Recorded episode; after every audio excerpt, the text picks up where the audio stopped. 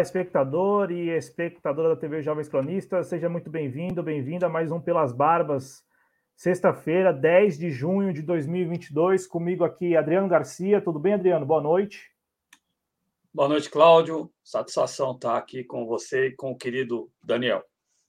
E ele sempre, né? O Barba, Daniel Faleiros, o Barba corintiano. Olha lá, olha lá o estúdio dele. É, muito tá agradável essa Ele está lá na Neoquímica Arena, vai participar do programa direto de Itaquera. Brincadeira, né? Está no interior de São Paulo.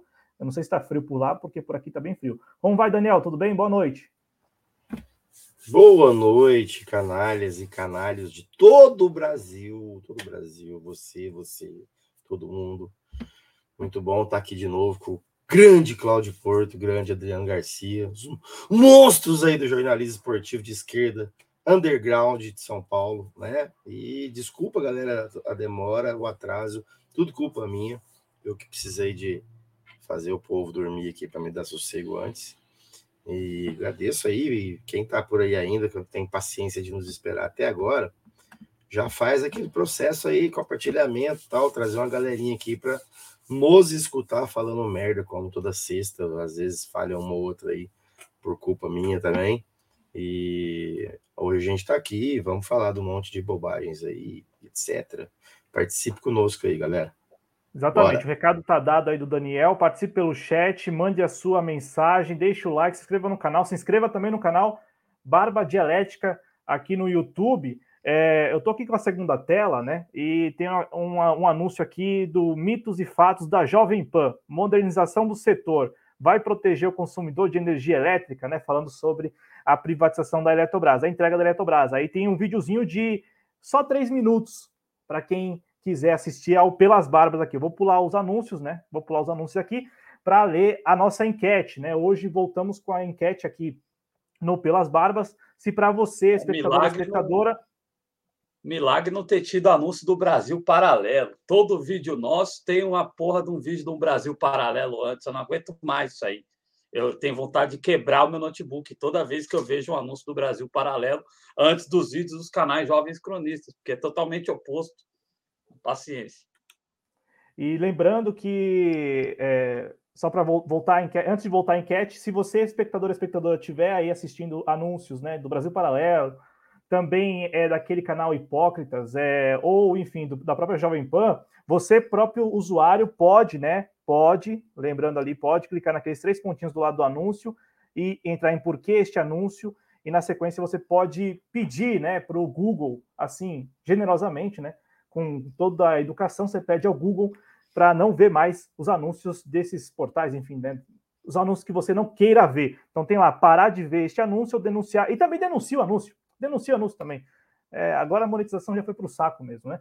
Também é um canal aqui, um canal que nós. É, é um canal que consegue quase mil dólares por mês, não tem problema um vídeo só do canal, né? Quatro vídeos por mês do canal, não ter o anúncio devido. Ô, Daniel, a nossa enquete, não é só para o público entender, a nossa enquete é se para você, espectador espectador, a guerra cultural dará o tom da campanha eleitoral de outubro. É um tema que eu gostaria muito de ouvir o Daniel falando já há algum tempo. Eu lembro de ter proposto isso na pauta de um programa, só que aí surgiu um outro fato, a gente acabou comentando outro fato e não esse assunto.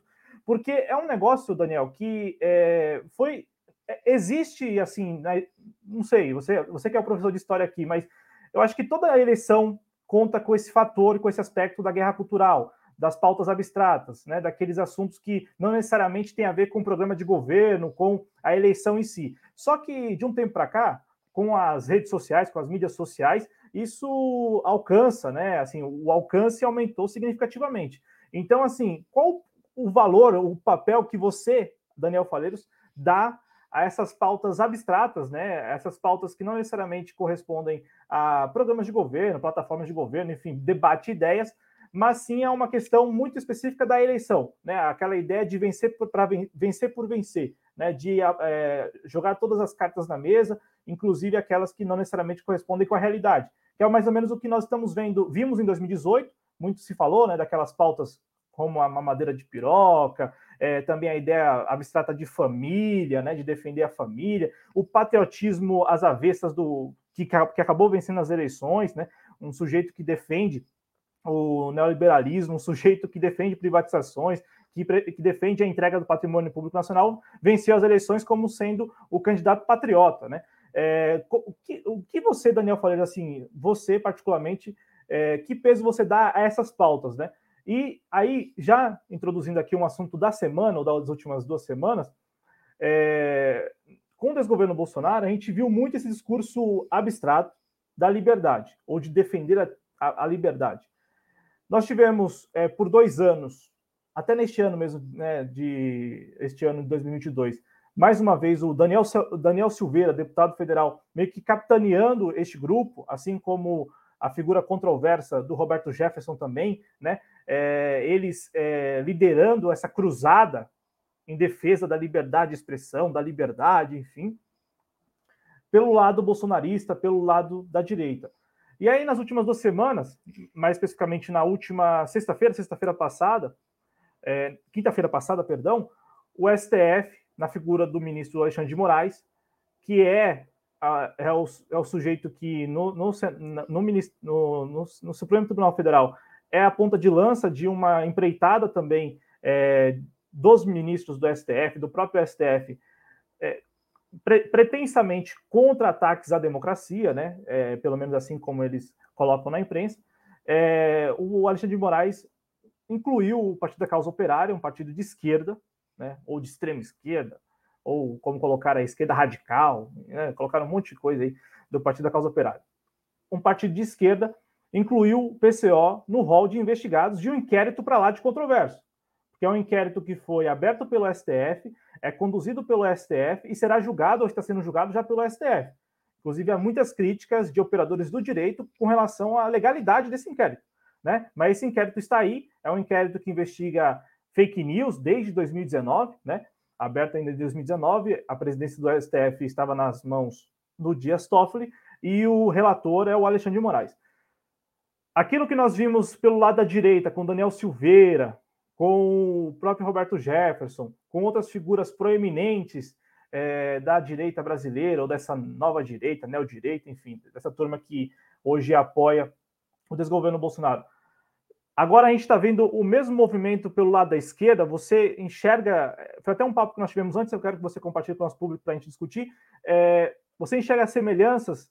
Você consegue estabelecer simetrias, como a gente conversava antes de começar o programa, à vontade para dar sua opinião sobre essa questão de guerra cultural, que valor você dá para essas pautas abstratas, e na sequência já falar um pouquinho dessa situação do Partido da Causa Operária, que neste momento, digamos assim, aponta à esquerda dessa, de, desse, desse combate, né, dessa, dessa batalha nesse contexto de guerra cultural, né? A batalha do momento pela liberdade de expressão. Então, temos lá a direita com essas figuras que eu citei e agora a esquerda com o Partido da Causa Operária. À vontade, Daniel. É, bom, gente, obrigado aí quem está chegando. É, quem compartilhou, se puder, compartilha aí. O grande Matheus Fernandes, Vagão, Breno, Mago do Abismo, Bernardo Beck, Grande Merlin das Trevas, Necromante também, que tá, tava aí, YHTR, o Marcos, o Rafa lá do Boteco, o Mauro Vidal, o Henrique Nunes, o Fábio do Juventude Atuante, o Leandro, o João Pedro Mucheroni Covolan e a grande Ana Gisele. Bom, cara, eu acho que cultural, não sei se teve alguma eleição que eu me lembro que não teve fatores culturais envolvidos. Né? Acho que é um. faz parte, né? Olha Eduardo Lima de Ocan chegando também, né? diretamente aí de Niterói, Nova Iguaçu. Sei lá, um torcedor do Flamengo aí. Zoeira. Acho que sempre teve, tanto você pode ver que esse negócio da, da cultura, no que tange a, os contendores, de que parte, de que lado estão, qual o, o, o evento cultural que ele representa, ou os eventos culturais que ele representa, os efeitos culturais que ele, que ele carrega na, na biografia, enfim.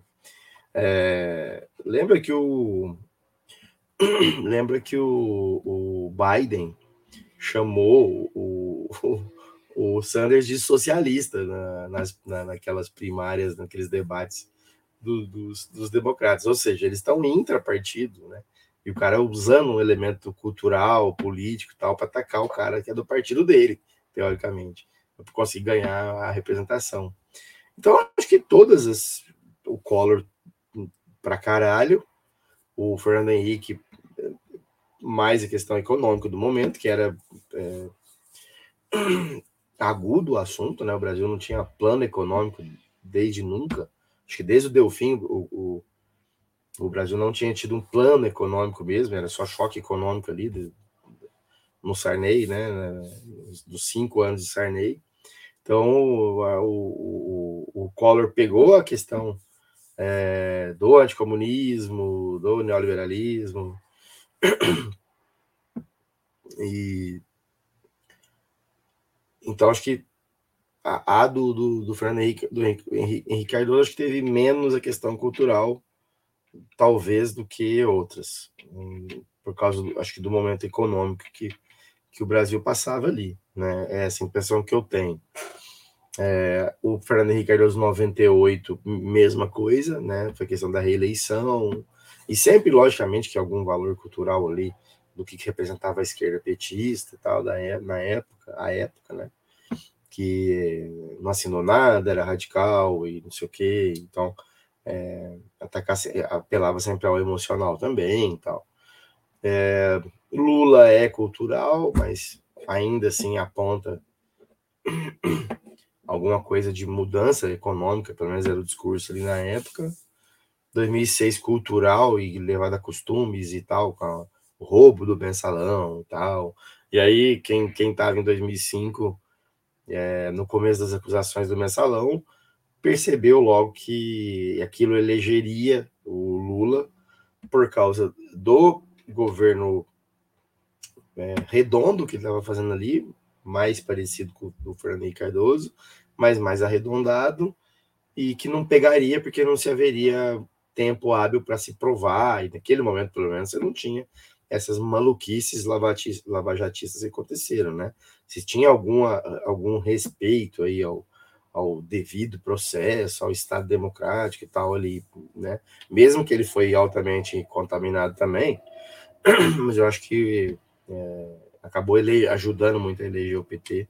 Foi um talvez um tiro no pé do, do da oposição na época. É, a Dilma foi bastante também uma, uma, raste, uma um rastro, me parece que econômico, né? Claro, tudo que aconteceu no governo PT, pelo menos de de que foi aferível pela população, dada.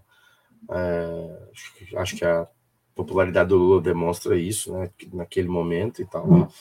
Então, acho que de alguma forma sempre a cultura vai estar envolvida, velho, sempre. E eu acho que depois do bolsonarismo, a gente tem um momento 880 aí em 2026. Ou isso vai acabar, ou isso vai ser uma tônica é, eterna né, do, da, da, cultura, do apontar o dedo para o cara e falar que ele tem essa ou aquela característica ali, que vai sempre remeter a um, um viés cultural mais forte que o econômico. Embora, para o marxista, a economia está no meio, inclusive, do cultural, ela faz parte de uma outra, de um outro manejo estrutural, mas faz parte da mesma é, macroestrutura, né? Afinal de contas, é, uma propaganda hoje de uma grande empresa ela é carregada de cultura, de ideologia e tal, assim como qualquer é, campanha, né? Porque as campanhas têm que ir lá para fazer elas. Técnicos, fodásticos, é uma tecnocracia? Não, é um marqueteiro, né? Então, esse marqueteiro ele vai apelar a todo quanto é fenômeno é, cultural para poder fazer o que quer, né? Ganhar a eleição, né? Então, é, vide que todo mundo usa isso, o PT usa isso, o Ciro usa isso, Bolsonaro nem se fala, porque é uma tônica do bolsonarismo. Aliás, isso é uma tônica do fascismo, né? Porque o fascismo vai alçar as massas através dessas pautas culturais, né? Uma, uma, uma característica do funcionamento sine qua non do, do esse é um conditio sine qua non, né? Como é o certo? É, do fascismo à questão cultural, né? E questão cultural, onde vai pegar costumes, pegar religião, pegar tudo e se tiver ali uma, uma qualquer gordurinha econômica para chuchar no meio, legal. O problema é que no fascismo é, ele não tem gordurinha econômica, ele justamente ataca o não ter o, a gordurinha econômica. Então, olha, nossa cultura e tal, tal, vai por água abaixo, porque a gente não tem como mantê-la, porque nossa sociedade está falida e tal. Então a gente precisa fazer alguma coisa para res, res, é, restaurar isso aí. Então, na hora de restaurar, eu acho lá o meu, meu grupo uh, autocrático, o meu Deus, o meu Dutch, o meu Führer ali, e ele é um grande representante de tudo isso aí, né? Então, eu acho que sim, a cultura totalmente envolvida, mas o capital lançando mão dela, né? Lançando mão dela através dos aparelhos aí, de é, vão começar a surgir vídeos e mais vídeos de professores doutrinando nas escolas, igualzinho aconteceu lá. Aqui mesmo em Franco eu vi dois essa semana, né, que tá rolando em grupo, assim, professor com o broche do Marques né, na, na, na, na, na mochila aqui, olha aqui, eles falam que não, mas olha aqui, ó, é isso aqui que você vai ter se você tiver o PT de volta, sabe? Então isso aí é muito cultural. Então, acho que é impossível falar que não vai ter um evento, um efeito muito cultural, né? É, nisso aí, sempre concatenado, articulado com é, o capital, que se fez e se faz cada vez mais um englobador totalizante de tudo quanto é movimento é, social.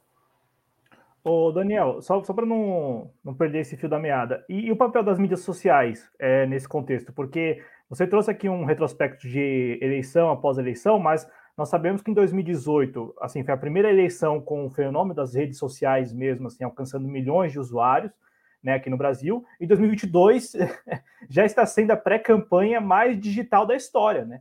Porque é, são milhões de usuários em várias redes sociais, né? Não apenas naquelas mais tradicionais, mais conhecidas, mas também como temos aí o Telegram, que até pouco tempo não era conhecido de muita gente, já muita gente tem contas no Telegram, participa de grupos no Telegram, fora essas outras redes sociais, é, como é, o Cristiano falou do Clubhouse, né? Tem o Clubhouse, tem é, o TikTok, tem Kawaii, então as pessoas se informando e participando da pré-campanha, e com certeza vão participar da campanha eleitoral por meio de todas essas redes aí, essa profusão de redes.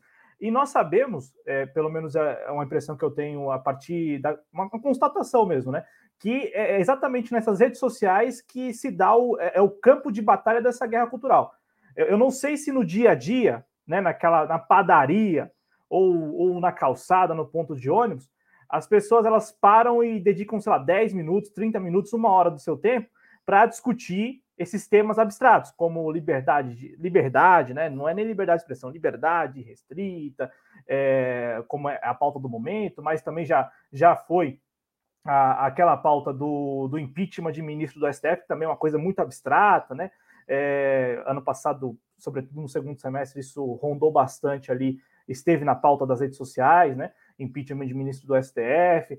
Então, assim, Daniel, é, o papel das mídias sociais, assim, como que você enxerga, você é professor de história, você também um comunicador, e na sequência, se você puder já é, abordar um pouco, assim, a sua opinião a respeito do, do PCO nesse contexto, se você enxerga o, a situação do PCO, né, o PCO ter, ter sido é, incluído no rol de investigados do inquérito de, é, de fake news tocado pelo Alexandre de Moraes no STF, se isto é uma batalha nesse contexto, uma batalha dentro desse contexto de guerra cultural ou não, não, é, é uma questão que não, não teria a ver. Porque a partir desse episódio do PCO, de novo, eu falo porque é, é, com o Daniel Silveira, duas semanas, duas, três semanas atrás, nós tivemos esse, essa mesma situação, né? Das redes sociais, todas ali discutindo, debat, pretensamente debatendo liberdade, até que ponto vai a liberdade, até onde vai a liberdade, até onde não pode a liberdade, o que, que está em jogo. E aí isso volta com o PCO na semana passada, né? Com a situação do PCO, com uh, o Alexandre de Moraes envolvendo o PCO, colocando o PCO no rol de investigados. O próprio PCO, eu achei isso uma sacada muito interessante do Partido da Causa Operária, publicou um, não sei se foi um artigo ou se foi só um tweet, falando que o Alexandre de Moraes tinha alavancado o nome do PCO, que é também um pouco, é, é, digamos assim, sintomático dessa profusão de redes sociais, né? Porque não necessariamente o atacado, entre aspas, né, a vítima, entre aspas, ela vai sair perdendo, né? Porque você percebe que todas as vezes em que o STF foi, foi é, contra Alan dos Santos, contra esses bolsonaristas, Roberto, Roberto Jefferson é talvez o que esteja pagando mais caro, está lá preso e passando mal, até onde a gente sabe, né? Mas o Daniel Silveira, por exemplo, é um daqueles que, que, que caiu para cima, né? Depois que o STF partiu, é, partiu contra, contra ele e, e contra as falas dele e tal. Né? Então, é, a sua opinião a respeito da profusão de redes sociais, o papel das redes sociais nesse contexto de guerra cultural, e também na sequência, já, se você puder e quiser, claro, é, sua opinião a respeito do, do que do, desse envolvimento do PCO, se entra nesse contexto de guerra cultural para você, ou se não entra nesse contexto.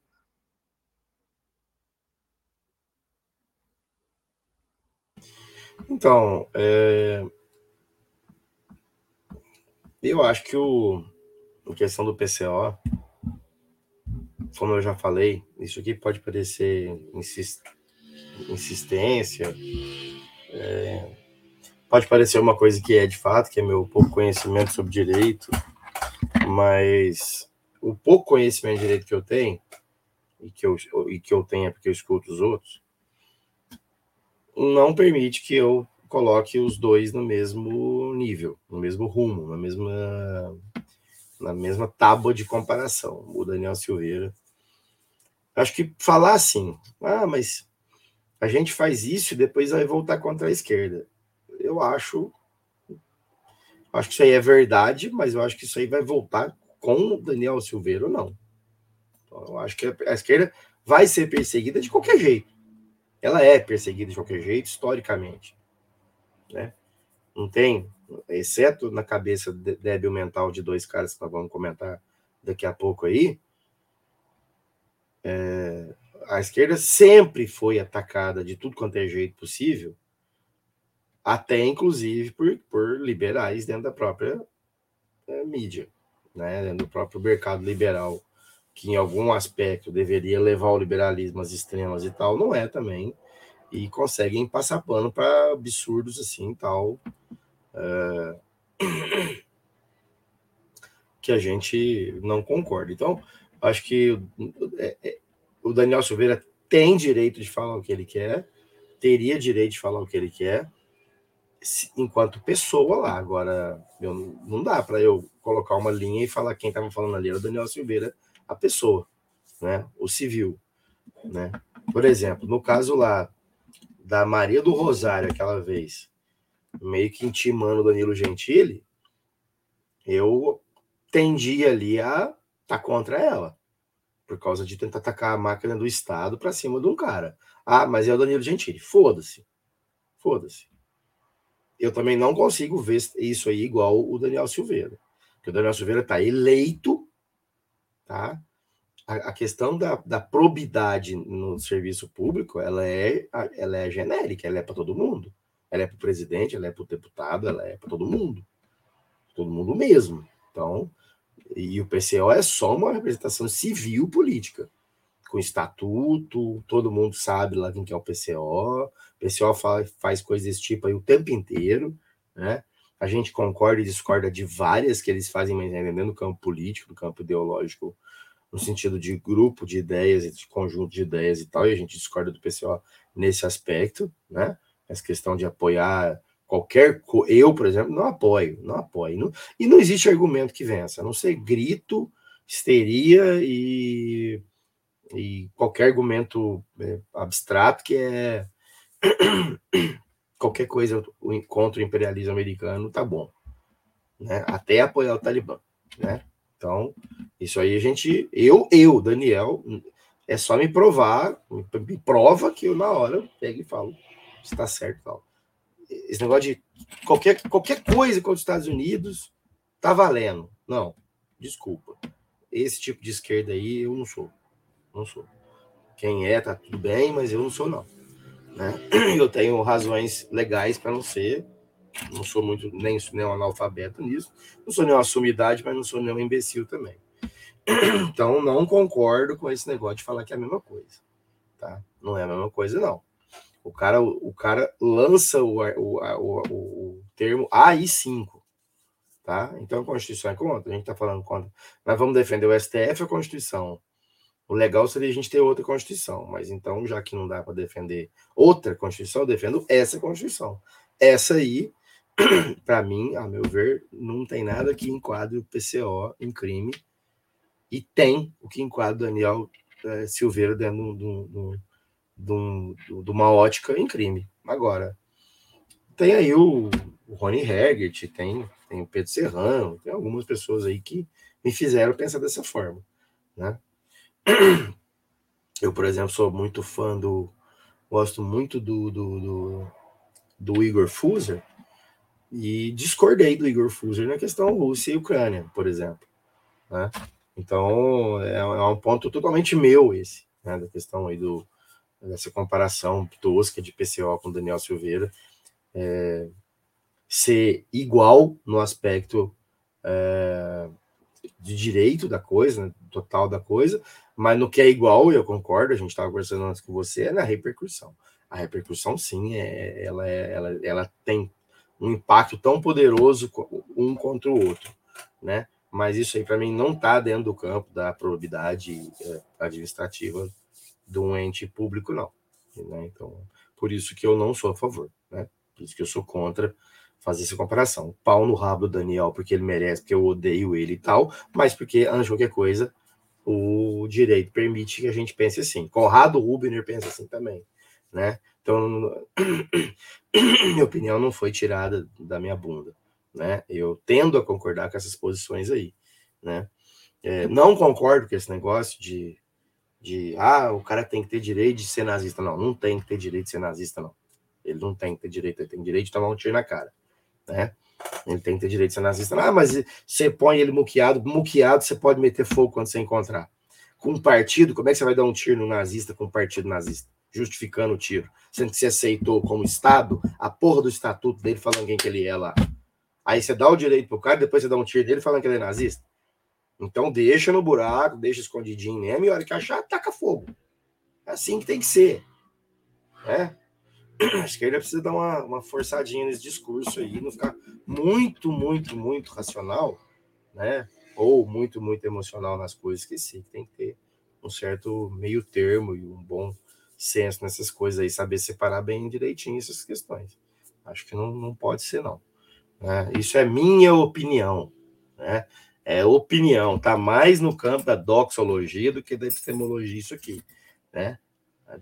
Estou falando em questão pessoal. Eu, eu, eu não tenho um preparo, um direito bastante para eu tecer isso. Então, em cima de outras pessoas e no pouquinho que eu pude acompanhar e ler alguma coisinha aqui e colar, eu tendo a concordar é, que, que são coisas diferentes, não são coisas iguais, mas aí na questão da repercussão, sem dúvida nenhuma, são iguais. Então, é, a questão da repercussão é que há de se ver, há de se ver se, no, se, é, se compensa para nós abraçar essas brigas dessa forma e que repercussão e que, que isso vai trazer para nós enquanto produto, né? De, enfim, de avanço ou de retrocesso na alguma pauta que a gente defenda. Ô, Adriano, vou passar a palavra para você, só acrescentando uma coisa, né? É exatamente isso, né? Eu, ao longo da semana, fiquei pensando: é, é producente ou não é producente? É produ... O que, que é producente aqui, sabe? Isso aqui não é uma distração, isso aqui não é um diversionismo assim do momento para exatamente, ó, vamos aqui e, veja, né, na mesma semana em que a Eletrobras foi de vez, né, foi de vez, como nós vimos ontem, 33,7 33, bilhões de reais foi o que o governo conseguiu com as ações da, da Petrobras, né, e da Eletrobras. Isso boa parte comprada isso acho que é um, assim, um crime, é aquele crime de lesa, pra, é, lesa pátria é, com, como que é, é, qualificado, né? Então é o crime de lesa pátria qualificado, porque além de terem entregue a Eletrobras, eles fizeram com que trabalhadores via fundo de garantia comprassem as ações da Eletrobras, portanto entrassem no mercado especulativo, entrassem no mercado de ações. Então, assim, muita gente está contando que os, a, o seu fundo de garantia vá render efetivamente, né? Com a, a, compra dessas ações. E isso talvez não ocorra, porque o mercado de ações ele é de altíssimo risco. Né? Então, a, aquela segurança que o cara tem no fundo de garantia que só rende para cima mesmo, né? ou melhor, só rende, não sendo redundante, ele corre agora o risco de perder no, no mercado de ações. Então, passa a palavra para você, Adriano, é, com, com é, digamos, com esse adendo, né, de que é, até que ponto é producente encampar é, esse debate ou essa discussão em torno de um assunto tão abstrato que é esse assunto da liberdade. Liberdade restrita, liberdade. Eu sei que o Partido da Causa Operária tem se aproveitado bastante desse momento. Vale lembrar que a decisão do Alexandre de Moraes era que as redes sociais do PCO fossem é, censuradas, né?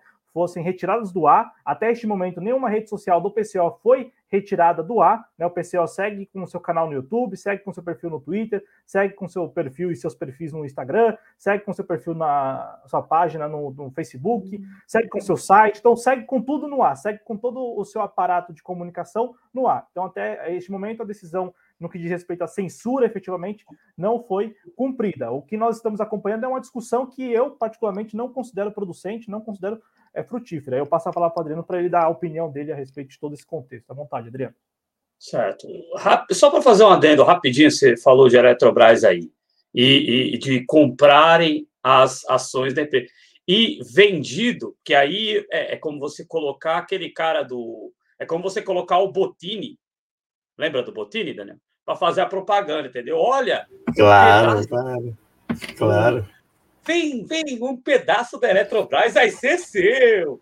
Porra, é, é, um, é um ah, ah, tá inclusive, tá inclusive, Adriano. Adriano, antes de você falar isso, deixa eu falar, deixa eu pôr no ar aqui, para depois a gente não esquecer de comentar questão da parte e tal.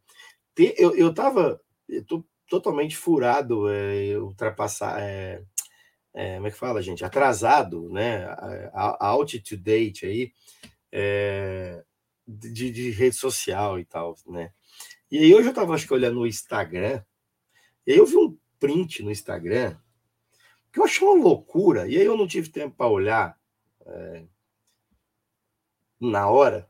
Depois eu fui olhar rapidão e, e vi, de, de, verdade, assim, a, a, a, acho que a primeira é, busca do Google, é, a primeira é, o primeiro resultado, né? do, do, Google me deu isso aí, que é o Ciro falando que o Marx não esperava que o, que o trabalhador era é hoje o maior capitalista. Me parece que é uma matéria de dois meses ou três meses atrás do Ciro na Veja, né? Ele falando com o pessoal na Faria Lima tal. E aí ele falou essa, esse negócio. Depois eu quero comentar essa porra aqui do Ciro falando de Marx, tá? Desculpa, Adriano, continue.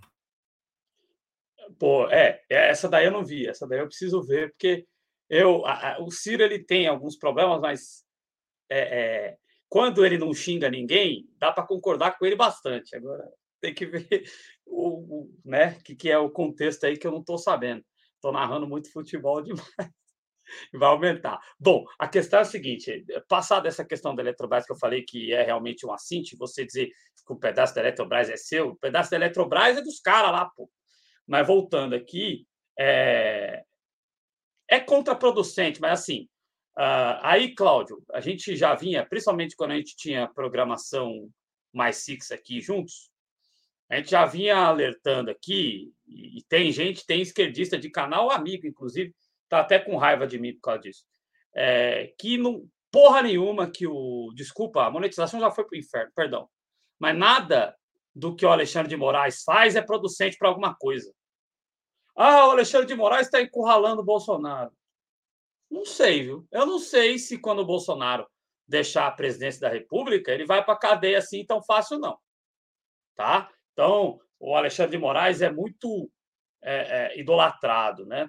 É, evidentemente, Daniel Faleiros, que é totalmente diferente, ainda que seja agressiva no tom, mas é totalmente diferente a abordagem que o PCO faz em relação à abordagem que o Daniel Silveira faz. Uma coisa é você dizer: temos que parar o STF, temos que é, varrer tais pessoas do STF, temos que tirar de circulação tal pessoa. Este tipo de abordagem é do lado de lá. É totalmente diferente é, em relação a reflexões que são reflexões corretas. A abordagem do Alexandre de Moraes é uma abordagem técnica ou ele está inventando moda? É, é, correto que continue este modelo? Por que, que nós não elegemos? Eu nem concordo muito com isso, porque eu acho que se a gente elegesse ministro do STF, daria merda mas eu acho que vale a discussão. Por que, por que, que não colocar em discussão de nós elegermos entre uma banca de juristas, que aí teria menos risco de dar besteira, porque de repente eu posso eleger o André Rene para o STF, porque eu gosto dele, e ele não é jurista. Então, você, entre uma banca de juristas, eleger quais serão os juristas do STF. Ninguém conhece os juristas, não ia, não ia ter efeito prático nenhum, porque ninguém conhece os juristas do STJ ou dos tribunais de justiça nos estados. Mas eu acho que é uma discussão frutífera. Então, é completamente diferente uh, a abordagem e dá essa impressão que eu sempre tive e que nem sempre você, Cláudio, concordou comigo, de que, sabe, é uma pessoalização. Criticar, criticar um ministro do STF ou até a prática de todo o STF não é atacar o STF. Atacar é ameaçar a instituição, ameaçar a integridade física ou a integridade funcional de um membro. Então, é totalmente infrutífera, como 98,7% do, do que o Alexandre de Moraes faz, sabe? E aí, o Alexandre de Moraes ganhou muitos fãs no, no meio da esquerda, porque, infelizmente, o nosso meio está se emocionando com qualquer coisa, entendeu? E me deixa muito triste observar o caminho que a esquerda está tomando, porque é tiro no pé toda hora. Aliás, Cláudio, é, eu não vou. É você que está comandando o programa e o Daniel Faleiros é o número um. Mas eu percebo muitas discussões infrutíferas. Mais de 90% das discussões são infrutíferas. Porque, assim, tem dois caras desaparecidos lá. Não vão, acho que não é pauta de agora, mas é, aí quem está se. É, é, ah, os Estados Unidos não pode se meter porque é questão de soberania nacional. Uma parte, né? Nacionalista. E aí a outra parte. A... Mas os caras estão lá no meio, entendeu? É, é, é, a questão de defesa de soberania nacional. É, realmente ninguém tem que se meter aqui no Brasil. Agora, quem, def... quem é nacionalista tem que entender que existe um problema no Brasil. Então, essa é uma questão. Eu quero só pegar uma aspa aqui para devolver a palavra para você, Cláudio. Uma boa aspa aqui do Merlin. Não sei se. Acho que o Daniel vai querer falar antes. Então, é, com todo respeito, Merlin, isso aí o Alexandre de Moraes ia configurar com a, como um ataque. Porque você está falando que a instituição inteira é fascista. Entendeu? Eu não vou nem dizer que eu discordo de você, mas isso aí, não sei se você quer que eu tire da tela, Cláudia, eu posso até tirar, mas isso que você escreveu é, é já a configuração do que na régua do Alexandre de Moraes, e talvez até na minha, é, seria entendido como um ataque, porque eu não tenho como aferir com 100% de exatidão que a instituição é efetivamente fascista. Você pode ter ministros fascistas. Você pode ter não, mas um eu... modo operante oh. fascista, mas fala aí. Oh, oh, deixa, deixa, deixa só antes do, do, do Claudio falar rapidão. Cara, eu e o meu, meu amigão, meu brother Merlin, a gente já falou, conversou muito sobre isso. E eu acho que isso é complexo mesmo. Isso aí não tem que ter, aliás, não precisa ter é, uma concordância total, não. Eu concordo que o. É porque, inclusive, até em cima do que vocês falaram, do, do Alexandre Moraes ter virado um, um, um, queridinho da esquerda, isso é um absurdo completo. Esses caras esqueceu quem esse cara é, né? É, isso é um absurdo, né? É, e o STF, se ele está dentro de um Estado burguês que é opressor em, em, de forma geral, ele faz parte do, do processo e, e, vem fazendo parte cada vez mais, me parece, depois da Lava Jato, acho que isso fica, bastante claro. É, que o STF se fascistizou cada vez mais, e mais dentro dos contextos, quando a gente viu o que eles fizeram na Lava Jato. Né? Então, até eu nem sei, então o Merlin até fez um outro comentário aqui, que eu realmente tendo a, a, a me ignorar, a me, me, me, me declarar ignorante nessa questão de é, a questão for é, o fechamento do, do, do, do, STF. Eu acho que a gente tem todo. Eu acho que o STF, no formato que ele está, do jeito que ele funciona, é no formato, né? Mas no conteúdo que ele advoga hoje, ele realmente tem práticas fascistas, sim, né? E que prejudicam de forma ampla o, funcionamento do Estado que já oprime o povo e faz ficar pior. Então, é, esse vai e volta, essas posições ora parecem complementares, ora parecem antagônicas, é, ora eu prendo um daqui para mostrar que eu sou isento, ora eu prendo 50 de um lado e um do, um do outro também, e quero colocar alguma similaridade nisso aí, como o Moro fazia, né? Que precisa dar uma cutucada no PSDB, senão fica muito claro que a gente persegue só um lado, né? Mas aí espirra lá a questão do, do Fernando Henrique Cardoso, que é um possível aliado, né? Isso, fica muito claro, né? Que toda a estrutura estatal ela precisa ser derrubada, cara. Aliás, o Merlin, é, Merlin, todos os, camaradas estão ali como, como na maioria, pelo que eu me, me entendo ali, são pessoas que beiram ao pensamento comunista, se não são, é, a gente tem que ser contra o Estado, cara. A gente tem que ser contra o Estado. É, o Estado ele é um, uma ferramenta de opressão, sim, de uma grande classe que está acima da gente e que, tá, e, que, e que precisa dessa estrutura por cada quantidade deles, que é muito menor, é, para continuar com seus privilégios e tal. Né? Mas o meu ponto não é isso de poder pedir, pode pedir à vontade. O meu ponto é o seguinte: dentro do Estado burguês, o que o Daniel Silveira fez é crime segundo a Constituição. Ele não só naquela fala, nas outras falas. É na fala do, do pedindo aí cinco. Isso a Constituição nega. Isso a Constituição ataca. Isso a Constituição condena. Então, se é para a gente seguir um negócio desse para funcionar, então, vamos pôr para funcionar. Porque vai vir contra nós com Daniel Silveira pedindo perdão e virando esquerdista ou não. E qualquer coisa, é, para não fulanizar, qualquer um aí que for de direita ou de esquerda, sabe muito bem onde pisa quando fala. Tanto que a esquerda ela já está perdendo, mesmo sem ter 50 Daniel Silveira do lado da esquerda. Uma vez o PCO fala lá que os caras vê, os caras vai lá e trata e como se fosse os, todos os problemas que o bolsonarismo criou. Daqui a pouco as pessoas vão começar a colocar o PCO no mesmo rumo de conversa quando for falar da Sarah Winter. Entendeu? Então, isso aí, para mim, independe de, de ser Daniel, é, de ser é, o, o Estado ter atacado Daniel Silveira, não. Vai vir contra a esquerda de qualquer jeito, né? É, é, então, por exemplo, o STF poderia, através das inúmeras instâncias e corregedorias e tal, ver o que acontece, por exemplo, é, com a questão do encarceramento e com a questão da pouquíssima ação do Ministério Público no Brasil.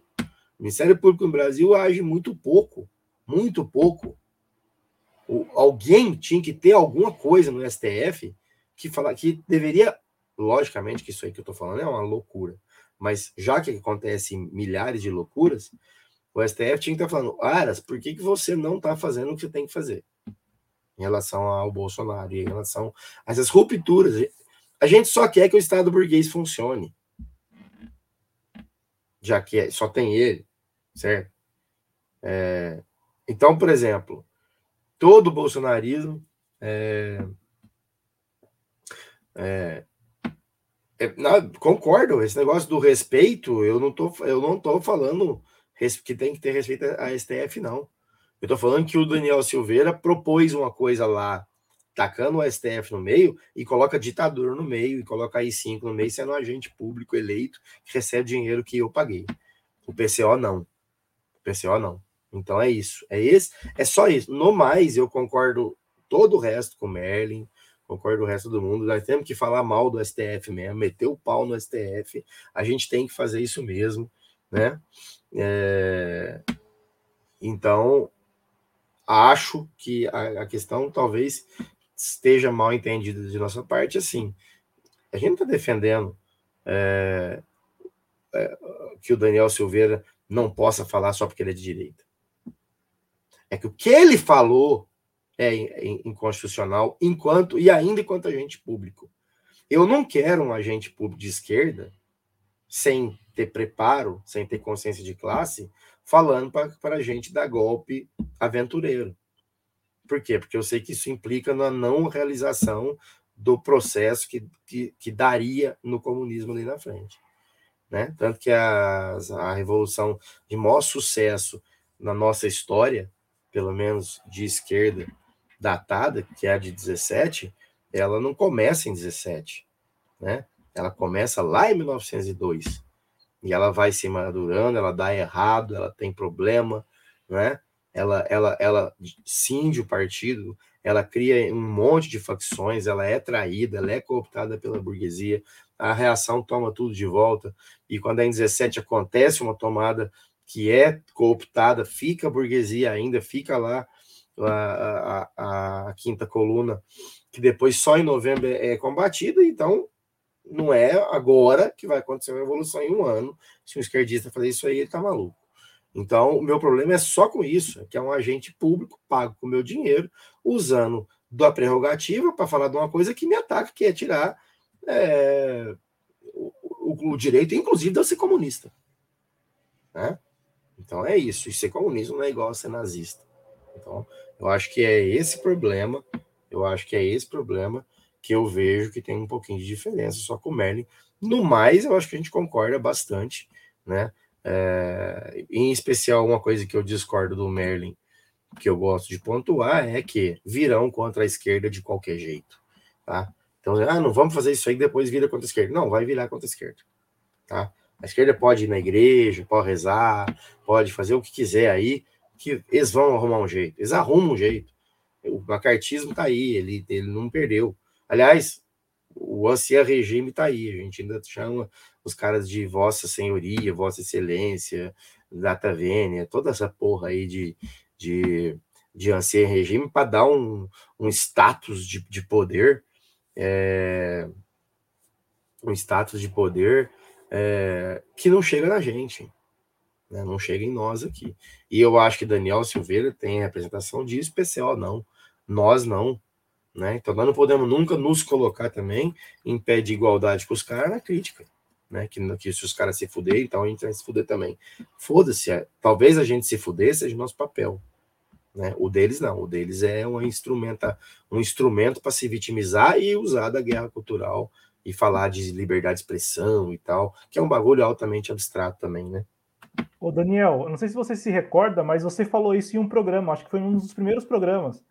Eu vim com esse temor, né, aqui para o programa falando, pô, mas você não acha que isso vai acabar desembocando é, em partidos de esquerda, em lideranças de esquerda, e você trouxe isso? Não, mas vai desembocar de qualquer forma, independente é, disso. Eu falo, eu falo porque, não sei se você se lembra disso, mas rolou um programa aqui no canal do Pelas Barbas, foi um dos primeiros, assim, que eu vim com essa, né? Porque eu, eu tava nesse temor.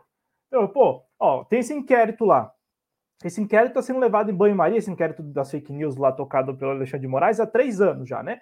2019, 2020, 2021, agora 2022. Aí você fica pensando, pô, a Sarah Winter que você citou foi presa por alguns dias já está solta. O Daniel Silveira também foi preso por alguns dias e. E, e ela foi muito mais grave, né? Ela foi muito mais grave, né? Que ela agiu. Ela agiu. É. Ela levou, ainda que tenha levado 30 pessoas, mas agiu, né? Acampou, é, rece... ganhou uma grana muito boa com tudo isso, né? Porque rolou vários PIX, né? não sei se tinha PIX na época, era só transferência, só TED. TED, depósitos ali para o movimento dos, do, do, dos 300, né? Era esse movimento, né? Os 300 e tal. E, e assim, ela ficou presa por alguns dias. O Daniel Silveira, a mesma coisa. É, e aí você pega um Lula da vida que ficou 580 dias preso e só saiu depois de um acordo, assim, um acordo. Aí você fala, pô, o Daniel Silveira ficou cinco dias, 10 dias, 20 dias. A, a Sarah Winter se quer um mês. Aí o Lula fica 580 dias. Aí você fica pensando, pô, tá, tá meio que assim, para qualquer um, não sei, para qualquer um que está vendo, dá a impressão óbvia de que isso aqui é armado, porque não é possível. Um, um sujeito fica quase 600 dias preso e só sai depois de um, um baita acordo, uma baita conveniência política, que, que nós nem sabemos quais serão as contrapartidas, porque as contrapartidas parecem que só virão com um, um eventual terceiro governo do Lula, e aí nós, nós só, só vamos ver a partir de 2023.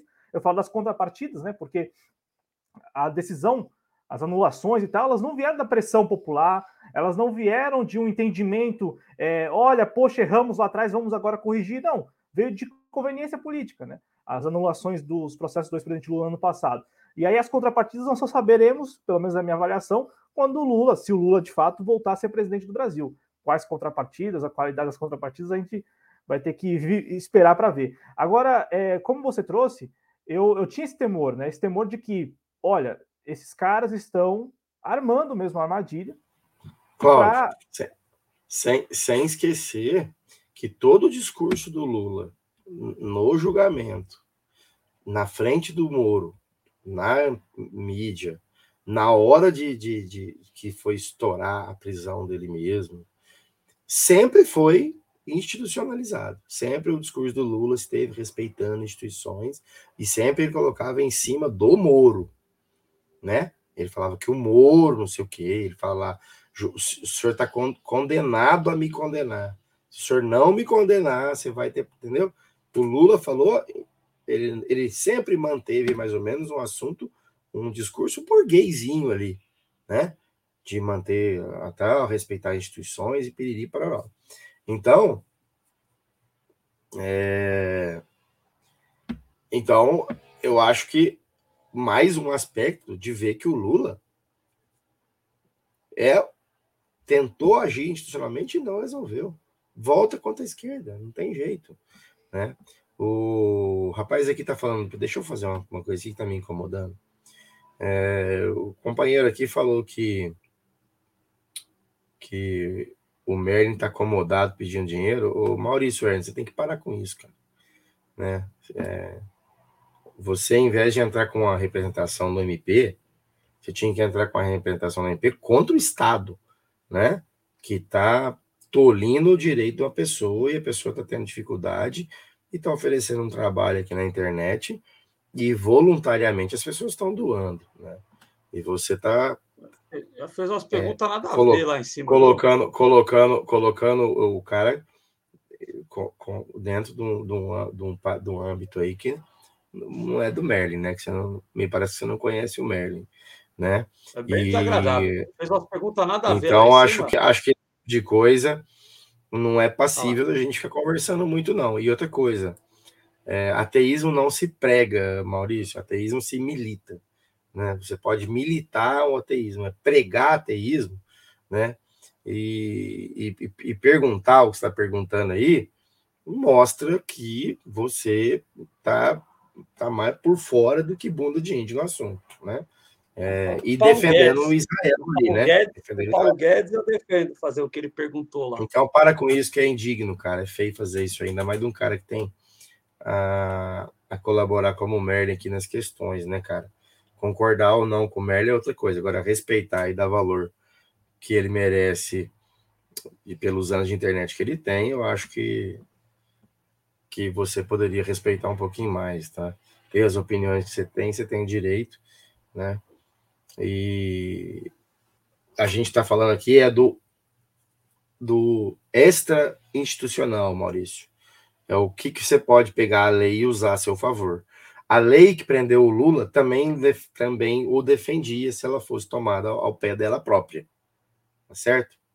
Mas você pega um, um, um instituto como o Lawfare e taca em cima dela, faz malabarismo e coloca o cara dois anos na cadeia.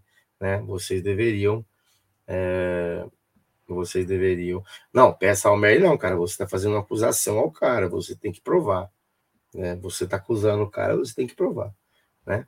É, se você está acusando ele disso aí, você tem que provar. Você tem que entrar com uma ação pública. Então, aí, aí né? já. provar já que o Merlin está fazendo isso que está falando. Aí, né? Certo? É. E parece que você foi convidado. Resolve... Parece que você foi convidado a entrar no Merlin para conversar e você não quis, Maurício. Né? Porque lá é. Quem quiser discordar é bem-vindo lá, sempre. Né? Então é só você ir lá no Merlin e fazer esses questionamentos para ele, né? E não ficar imputando esse tipo de coisa, atacando a dignidade do cara né? Então, para com isso, cara. Para com isso, que eu acho bem feio. Ah, é. Ainda mais para um homem que, se for você na foto, um homem velho já, aí, careca de velho, e ficar fazendo esse tipo de coisinha birrenta na internet e canalha, né? E cabe, o Merlin tem até direito de printar e entrar com uma ação por, por difamação.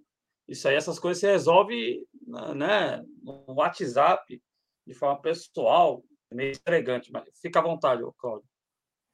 É, e como o Daniel falou, o Adriano falou, é, o Merlin conta aqui com o nosso apreço e nossa solidariedade, né? Eu falo isso porque os comentários o Merlin não está lendo, mas é, os comentários de fato são muito pessoais, né? O, e, e assim, o Merlin está explicando uma coisa aqui que não precisava nem explicar, essa questão de doação. Olha, eu, eu vi, até vou cumprimentar ele aqui, o Daniel cumprimentou, mas cumprimentar, não sei se ele está assistindo ainda, mas eu vi que recentemente o Eduardo Lima estava passando mal de saúde. Ele publicou um vídeo falando que estava passando mal de saúde, né? E, e claro, ali é, agradecendo aquelas pessoas que contribuíram com uma campanha que ele lançou para comprar medicamentos. Então, assim, é, é, é, super honesto, super transparente. Eu falo porque aqui no nosso canal também, né? No nosso canal, nós quase não pedimos dinheiro. E o dinheiro que entra, ele é todo revertido para o canal ou eventualmente para alguma campanha particular, né? Mas tudo com a devida transparência. Sem contar que nós estamos dando a cara a tapa, né? Nós aqui expomos onde nós moramos, nós expomos a nossa cara, que não é tão bonita, a gente conversa com vocês. Então, assim, olha, há uma diferença muito grande de nós aqui, produtores de conteúdo, para vocês, espectadores ou meros espectadores, que sequer nós sabemos se, o, se os nomes são esses mesmos. Como disse o Daniel, não dá nem para saber se a foto do usuário corresponde à da pessoa mesmo. Então, assim, é, eu acho que a gente tem que fazer essa diferenciação. Essa diferenciação sempre é válida porque nós estamos aqui nos expondo e por isso que a gente vai seguir com a pauta, de novo, toda a solidariedade ao Merlin, e como disse o Adriano, se quiser printar, quem quiser que a gente printe aqui o chat, né? Como no canal aqui o chat fica disponível também, é, dá para printar depois. O... Olha só, olha só, só uma última coisa. O Merlin, é, o Maurício, é, não é nem meu amigo, o Merlin é meu irmão aqui na internet, né? Esse sujeito tem um, um alto compromisso com o que fala, o Merlin é um ser humano, eu não concordo com o Merlin em tudo que ele fala, eu discordo de alguns pontos dele, ele discorda de alguns pontos meus, mas a gente é amigo de verdade, a gente é amigo sincero, e eu não seria nem um pouco amigo de alguém que fosse capaz de fazer coisas desse tipo aí e ficar vivendo às custas dos outros e tal, e laudando, é, é, fraudando laudo e tal, e, e como você já acusou ali em cima ali, meio de esgueiozinho de, de de apoiar roubo, não sei o que, né, cara? Então, esse tipo de coisa é, é lamentável ver um homem velho, parece que pai de família, é, usando esse tipo de, de, de, de ataque é, raso aí contra alguém na internet, cara. Ainda mais alguém que faz conteúdo, viu?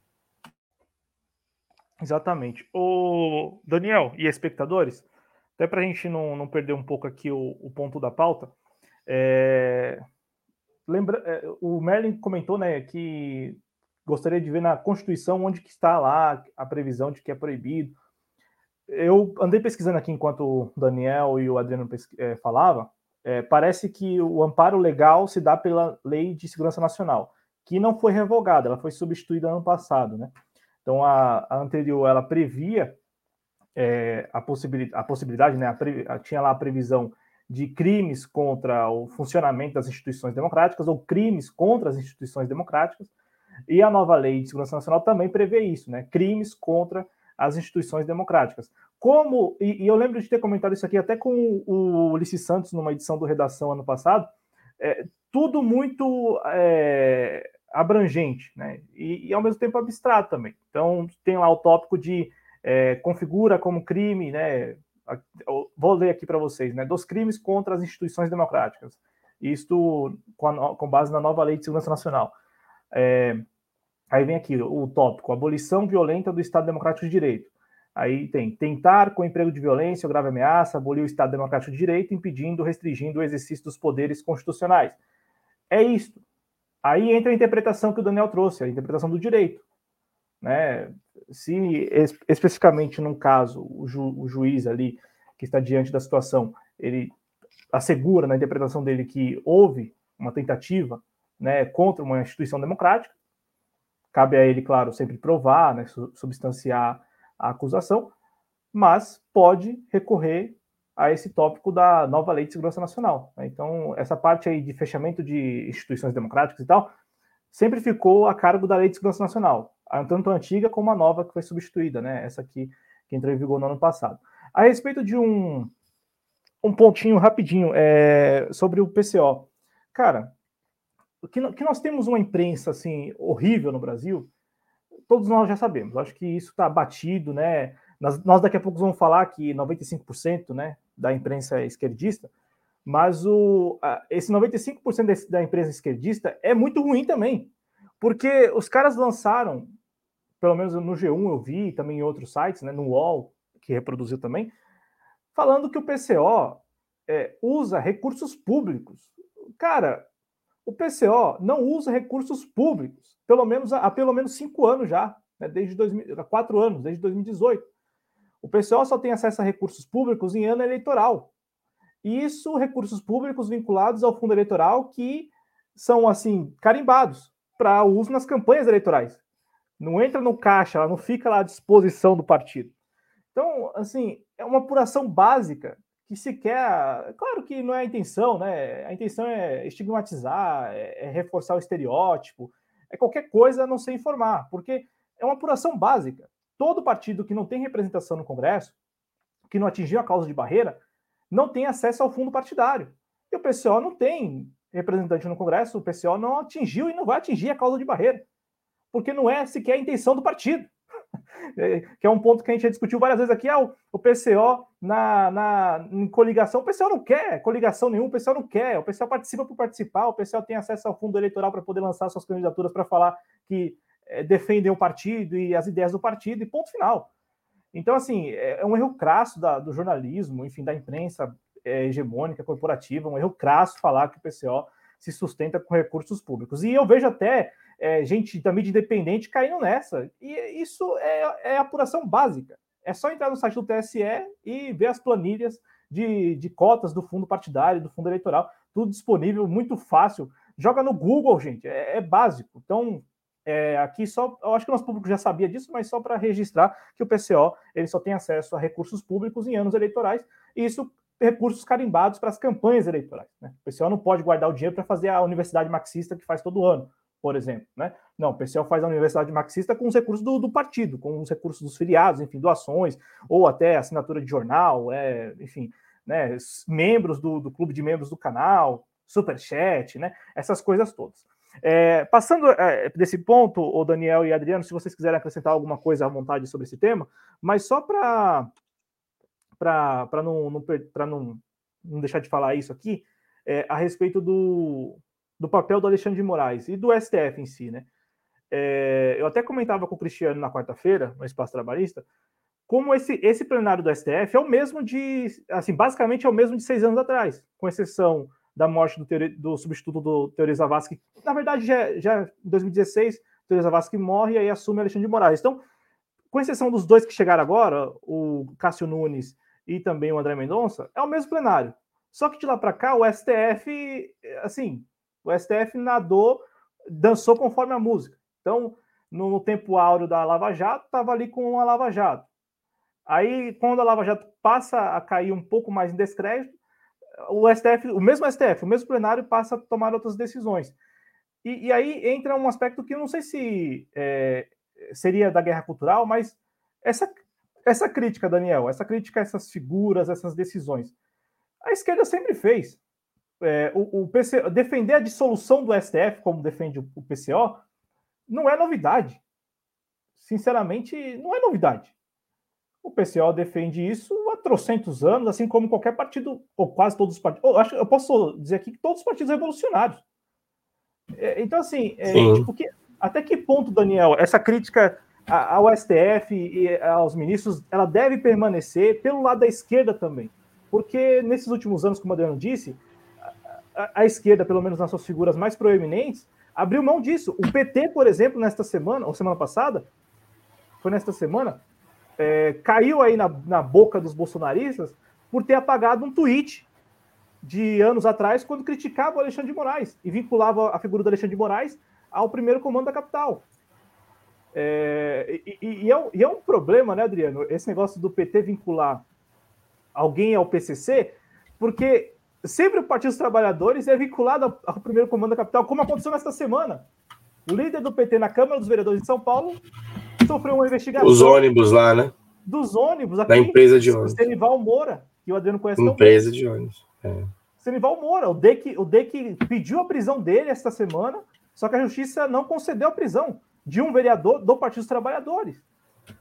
Então, assim, Daniel. É, é... 500 ônibus, né? 550 ônibus, alguma isso. coisa desse tipo. E dele, dele propriamente, 13 ônibus, né? 13. Ainda tem isso também, né? 13 ônibus. 13, 13, Só que sobre esse caso, eu, eu prefiro não opinar, porque se eu for opinar, não vai ser uma opinião popular no nosso campo político. Não, só, só dizer, eu falar um negócio, Adriano. O Adriano mora em Guianás, viu? O Adriano mora em Guianás. Eu conheço, é... eu conheço a história. Então, não é uma. É, é que é complicado falar e eu corro até.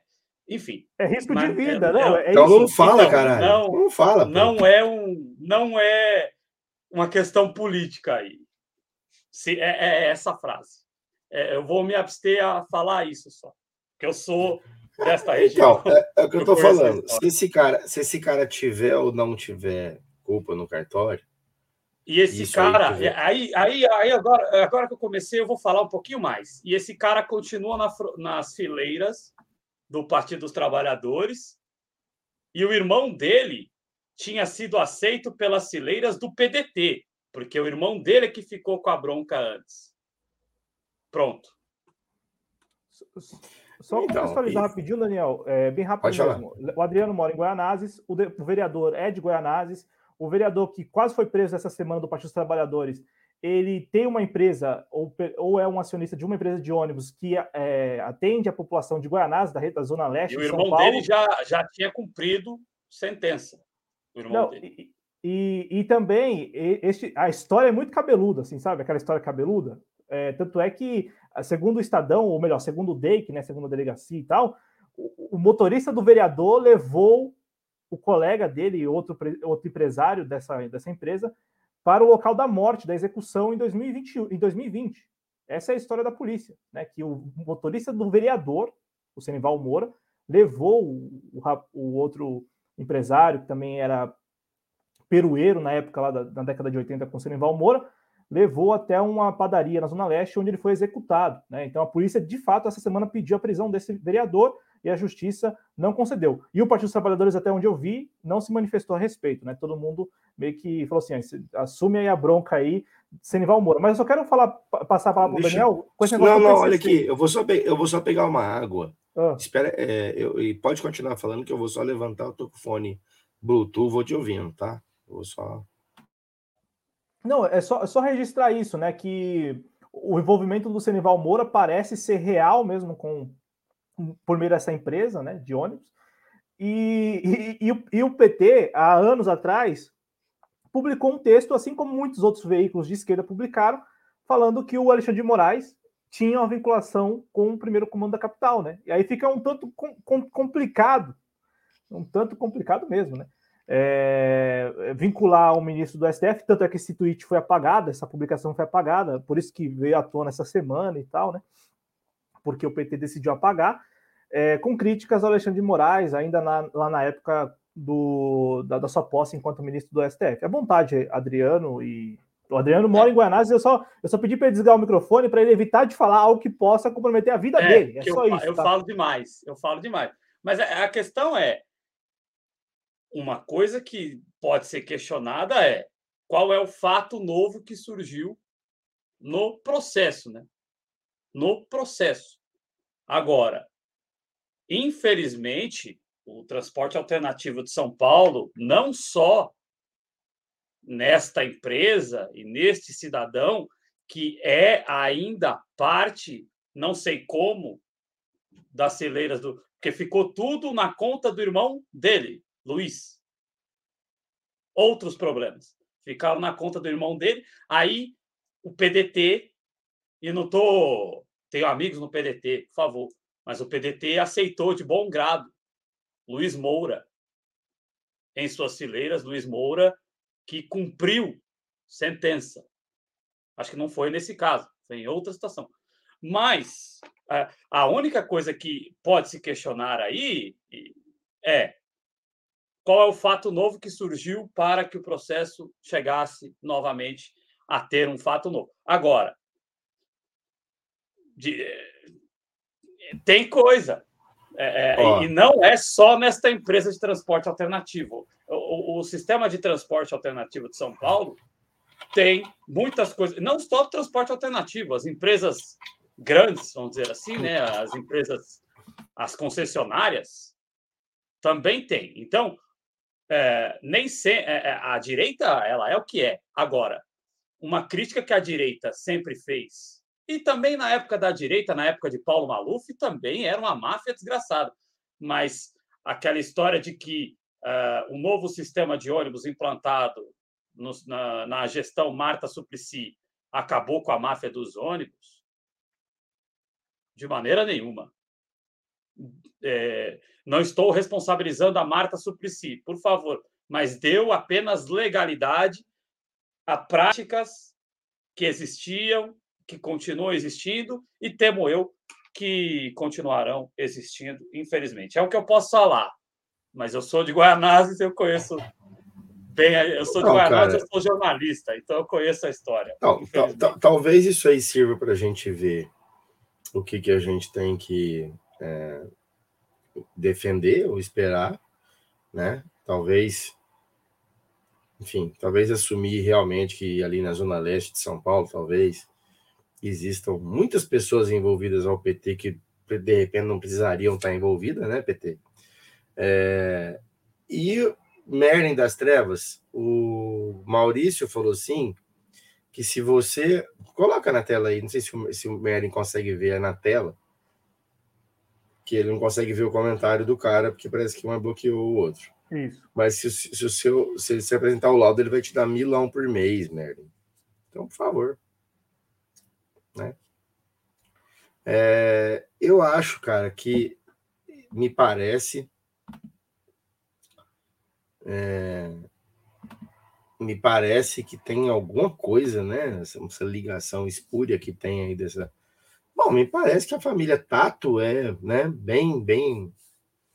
age bastante aí nesse segmento também, não é isso? No, na Zona Sul, na Zona Sul. Sim, e aí entra também o que o Adriano falou agora. Por exemplo, é, não, não precisa voltar lá no Paulo Maluf. Tem o Milton Leite, por exemplo, que é uma figura é, pública, é notório a vinculação dele com máfia de transporte. O Milton Leite. Milton Leite do DEM, União Brasil, que vai ser candidato, é, ele é o candidato a senador na chapa do União Brasil aqui, não é? É isso, ele é candidato a senador o valor, o valor do, de uma obra, o valor de uma obra aqui a três quarteirões de casa numa quadra esportiva é um valor que não corresponde com a realidade.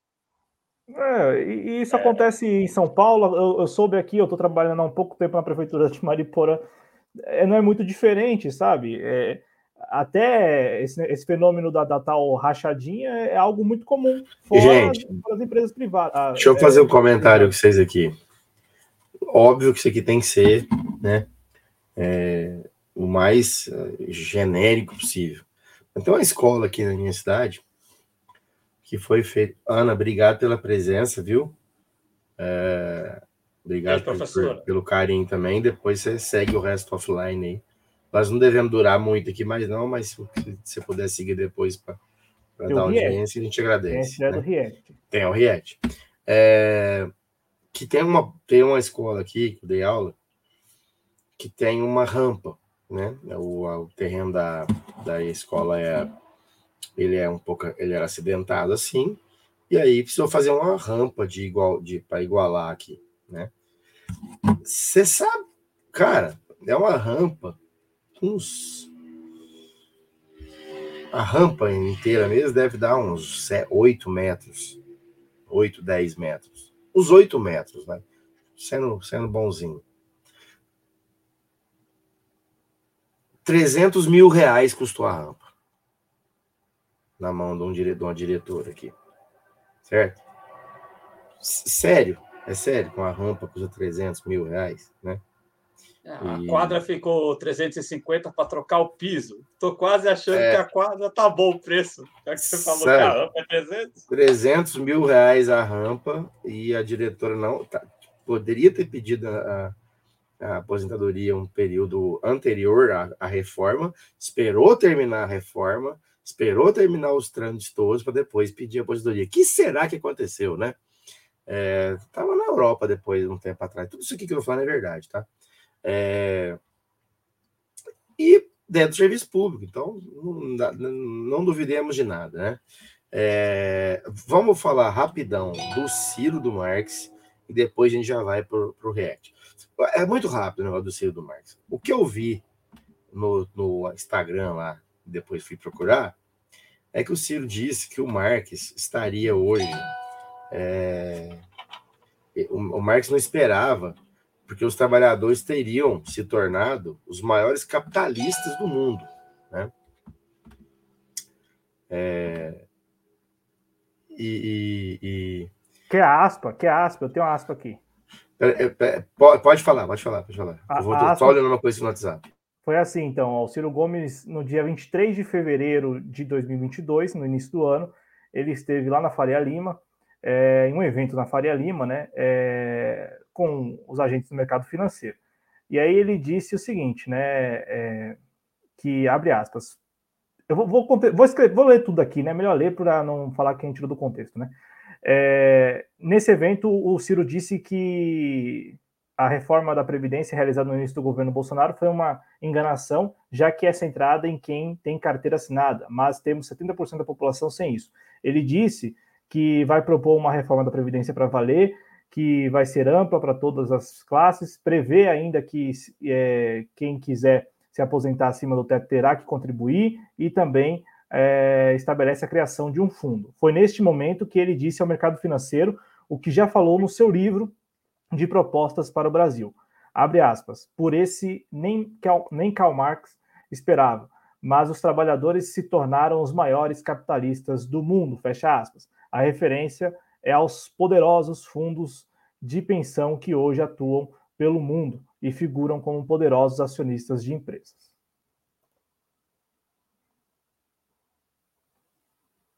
Pois é, mas aqui rapidinho. Bom, então antes de qualquer coisa. É...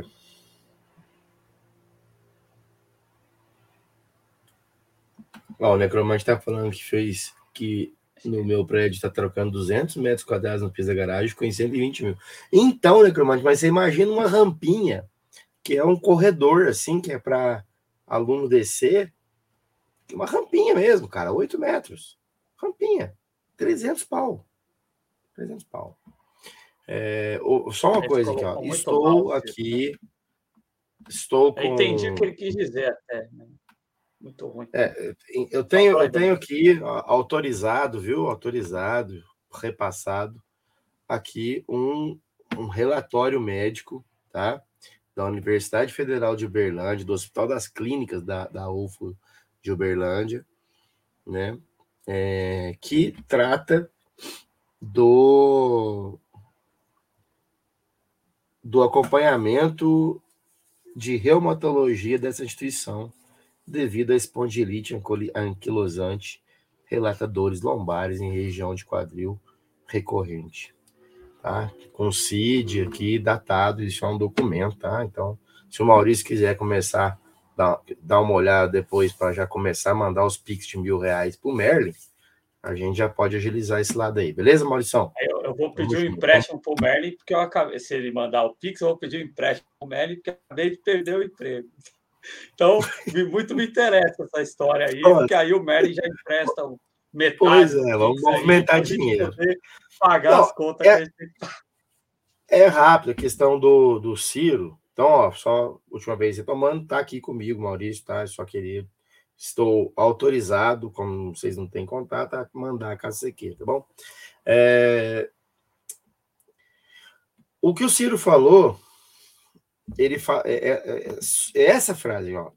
Por, e, por esse, nem, nem Karl Marx esperava, mas os trabalhadores tornaram os maiores capitalistas do mundo.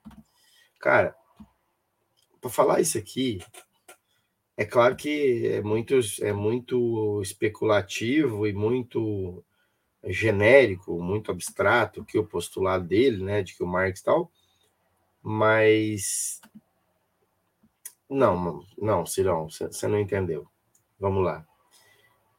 O cara que tem o fundo de pensão como capital, como a, a, a cotista, acionista, o trabalhador, ele faz parte, ele faz parte do fundo, mas ele é cotista. Então ele continua enriquecendo o grande capital, para o grande capital ter mais volume e explorar mais ele. Certo? O que movimenta um, os fundos de pensão é o mercado capitalista. Então, o que eles fazem é, no máximo, estar articulados com o capital. Mas eles não são capitalistas. Quem é capitalista é o cara que ele, esse cara investe nele. Que não está precisando, ele só faz a jogatina do mercado justamente para dar acumulação, para dar volume, do volume da acumulação. Então, não faz sentido dizer que o, que o trabalhador né? Porque é, é, é, o trabalhador ser capitalista é como se você dissesse que o mesmo ser é duas coisas ao mesmo tempo. A gente sabe que isso é impossível, você estar em dois lugares ao mesmo tempo dentro da, dentro da, da física, né? E dentro da física, o trabalhador trabalha. O trabalhador trabalha.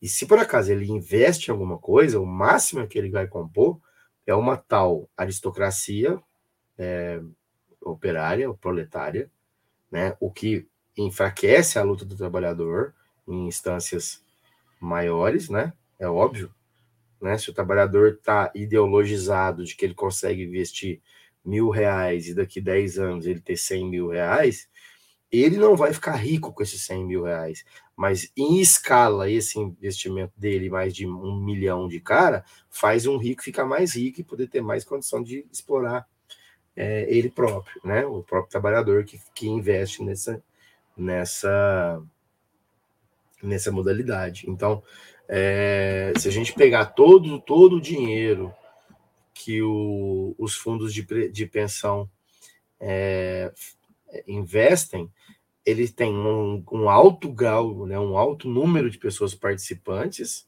né, e também tem um alto valor de investimento, mas esse alto valor de investimento, quando retornado ao trabalhador, ele obriga o trabalhador a voltar a, a, investir dentro da carteira e continuar ainda dentro do fundo da pensão, correndo o, risco do fundo de pensão acontecer o que aconteceu com os fundos de pensões, pensão nos Estados Unidos, certo? o Margin Call lá, aquele filme lá, né?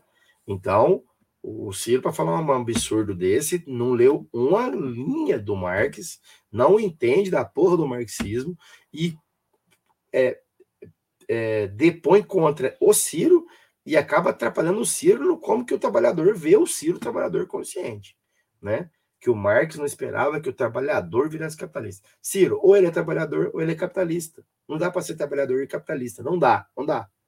Tem jeito. Capitalista no sentido da acumulação, não dá. Porque o trabalhador precisa trabalhar. E ele não, se ele acumular no ponto dele não ser trabalhador mais, ele é trabalhador, trabalhador mais, ele é capitalista, porra. Entendeu? Então, eu, talvez eu fico repetindo muito a mesma palavra, mas é isso. Não dá para ser trabalhador, trabalhador estrito senso, e ser capitalista ao mesmo tempo. Você pode estar articulado ao capital, Assim como um borracheiro está articulado à indústria, mas ele não é um industrial. Né? Como, um, como um dono de bar está articulado ao capitalismo, mas ele não é um capitalista. Né? Então, se você pega o seu salário e faz um montante gigantesco com ele, pega um valorzinho com isso, esse valorzinho ainda assim não será é, o bastante para te, te deixar livre, tá? do grilhão da expropriação da força de trabalho. Tá certo, Ciro Gomes? Isso aí é um bagulho básico de marxismo, tá? É básico da compreensão da sociedade capitalista, velho. Tá certo? Foda-se quem falar o contrário. Não tem argumento contra isso, tá? Isso que eu falei aqui é muito básico. E tem gente aí que, que, que que são meus amigos que tá perto de mim, que tá longe de mim também, que tem argumentos muito melhores que o meu, mas o básico é isso, Ciro, não dá para ser trabalhador e capitalista ao mesmo tempo. Porque capitalista é o cara que gera, é, tem o valor que gera valor. O, o trabalhador só vende lá a força dele de, de, de trabalho para produzir algo para os outros, para receber algo em troca minimamente, para poder trabalhar amanhã de novo. A, o fundo de pensão é uma capacidade a mais desse cara oferir um ganho que ele volta tudo de novo para o capital e dá para ele um pouquinho para ele ficar feliz e voltar de novo para o investimento.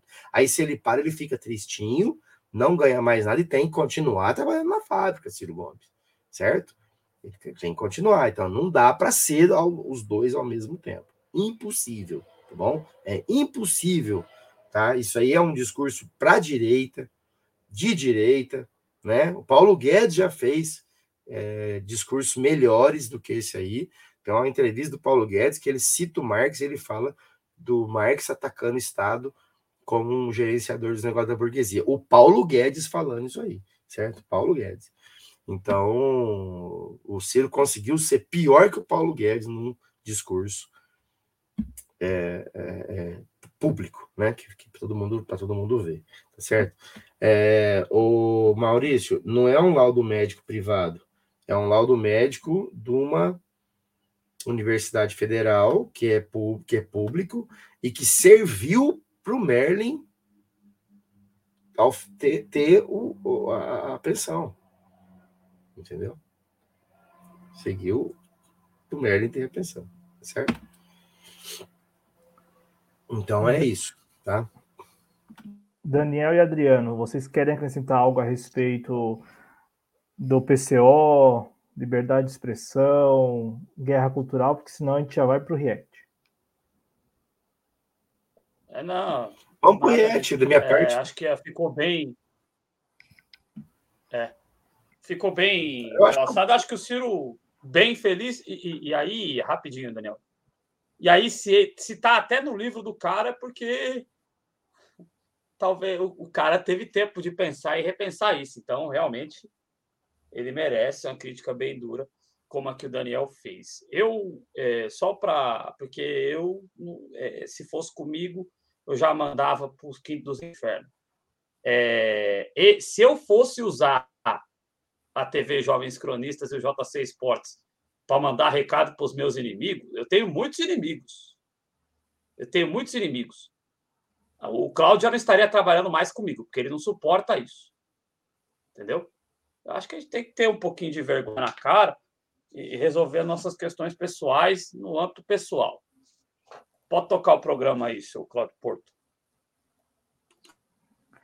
Bom, a gente vai então para o React, né, Daniel? É um React, assim, é... acho que vai, acho que vai gerar. Não, não sei se nós vamos dar muitas risadas, mas com certeza o público vai se engajar nós vamos aqui, principalmente o Daniel, vai reagir à entrevista do Thiago Leifert, que já foi apresentador da TV Globo, ao jornalista Rica Perrone, né, no seu canal no YouTube, seu podcast. É, ele deu a entrevista lá no Cara Tapa, né, que é o nome do podcast, e aí ele falou algumas coisas. Nós separamos aqui pelo menos dois pontos. Se o público tiver alguma minutagem que queira também abordar, não sei se o Daniel permite, mas se o público tiver, né, algum ponto, algum trecho da entrevista, assim, com a minutagem, a gente pode também é, fazer esse, essa reação é, aqui, digamos assim, a partir do, do, próprio público, né? Eu vou, então, passar... Vou exibir aqui o primeiro trecho, Daniel. Ah, claro. O Daniel, já que nós falamos do Ciro Gomes, né? O Daniel não é o Cirão da Massa, não é o Cirão da Massa. Né? Acho que ficou bem claro que ele não é o Cirão da Massa. Ele falou agora há pouco uma coisa que o Cirão da, Cirão da Massa não consegue falar né? Pelo menos não consigo entender pelo jeito. E só que ele é o barbão da massa. E como barbão da massa, ele tem uma vinhetinha também para o react dele. E saibam vocês que depois do react, com certeza haverá debate aqui nesse canal do Daniel com o Thiago Leifert, hein? Porque o Thiago Leifert vai com certeza requerer o direito de resposta. Bora lá para o react do Pelas Barbas. O problema é que o, o, o Thiago Leifert é um capitalista. Eu acho Opa. que talvez ele queira comprar o JC Sports. Esse é o problema. Uau, uau, uau. Vamos lá, então. Vamos começar com o um trecho no qual o Thiago Leifert ele diz que 95. Não, Rica Perrone, né, fala que 95% da imprensa ela é esquerdista e o Thiago Leifert começa a falar sobre esse assunto. Vamos lá. Tá Você sabe que não tá. Eu... É porque é um tabu que. Eu vou voltar. Não sai. é um cara que a gente fala de coisas aqui que acabam roubando perguntas que eu tinha, entendeu? E aí eu tenho que pular aqui para achar. Você, você é um cara que trabalhou na Globo muitos anos e você é um cara que hoje diz abertamente o que você concorda, o que você não concorda e tal. Quando eu sou, por exemplo, um cara que faço muito essa crítica, e não a Globo, a imprensa em geral, mas especialmente a Globo, de que o jornalismo tem um viés político claro que isso está sendo usado para manipular as coisas para um lado. Você concorda comigo? Eu concordo que tem um viés claríssimo. Se vai manipular ou não, não sei, porque eu confio na inteligência das pessoas que estão assistindo. E eu acho que, e falo isso sempre, tem milhões e milhões e milhões de brasileiros quietos. Não estão no Twitter, não estão no Facebook, não estão enchendo o saco, estão quietinhos. E nós vamos saber o que eles vão fazer em outubro. Eu não sei o que eles vão fazer, não tenho ideia. Mas eu acredito que tudo que a gente está vendo está errado, tá? A gente não sabe o que vai acontecer. Porque tá, a galera tá quieta. Tem muito brasileiro quieto. Então eu, eu não acho que eles querem, mas eu acho que eles sabem.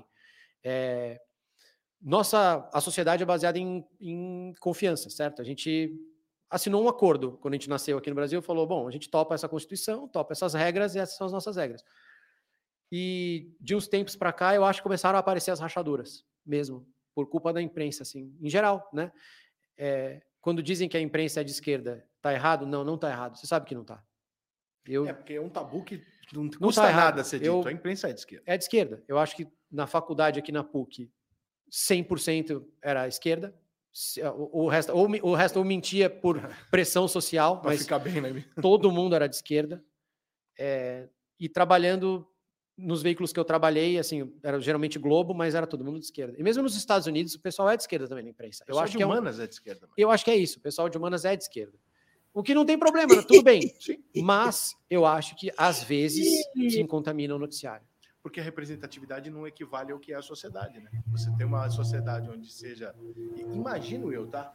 Deve ser 20 para esquerda, 20 para direita, o resto é tudo centrão. É isso, a galera tá quieta. Eu imagino isso. Uhum. Quando você chega na empresa, você tem 95%. Peraí, peraí, peraí, peraí. Com para viés. Isso. Dá um pause aí. Vamos, vamos comentando, porque senão passa muito tempo. Cara, primeiro, de onde esses retardados tiraram que 100% na faculdade Mano, eu estudei na faculdade pública. E não era nem fudendo, tá? É, 50% dos professores de esquerda. Tá? Não é 100, não, é 50. Certo? Vou citar. É, o maior professor que a minha faculdade fez é um cara maluco bolsonarista, neoliberal, pró-privatização muito inteligente, mas que isso tudo. Era alquimista, hoje é bolsonarista. Uma das melhores cientistas políticas que a Unesp fez, que até eu tenho um livro dela, ela falando sobre corrupção, é liberal, é, é, é neoliberal até. É, o meu professor de África, Educação e Estados Unidos é liberal. É, o meu professor de História Econômica era weberiano. Meu, a minha professora de Geografia era uma menina que postava coisa do MBL. Então, a minha professora de História Medieval é bolsonarista. O meu professor de História Moderna, que é autor, tem vários livros publicados e tal, é liberal de direita. Então, assim, o reitor da universidade é liberal direita. Então, é... e agora, tem um cara de esquerda? Claro que tem um cara de esquerda, tem um monte de cara de esquerda lá, né? Tem um monte de doutores e pós-doutores de esquerda, né? É... Agora, 100% de alguma coisa é nada, porque não é possível, né? a imprensa é de esquerda, a imprensa é de esquerda e, e, e, será que a gente tem uma semana, uma semana, uma semana de 2013 até 2016, eu quero só uma semana, junta todos os quatro anos, né, contando o ano de 2013 inteiro e, e 16 inteiro, que qualquer televisão do Brasil tenha feito por uma semana uma defesa contextual séria da Dilma. Uma. Uma defesa. Uma, de, uma rede de televisão, um Daniel. editorial. Oi. Nem isso, cara. Uma defesa do patrimônio nacional, da não privatização, da não entrega do patrimônio nacional para o capital estrangeiro. Precisa Não, não, defender sim, a, a Dilma. sim. É.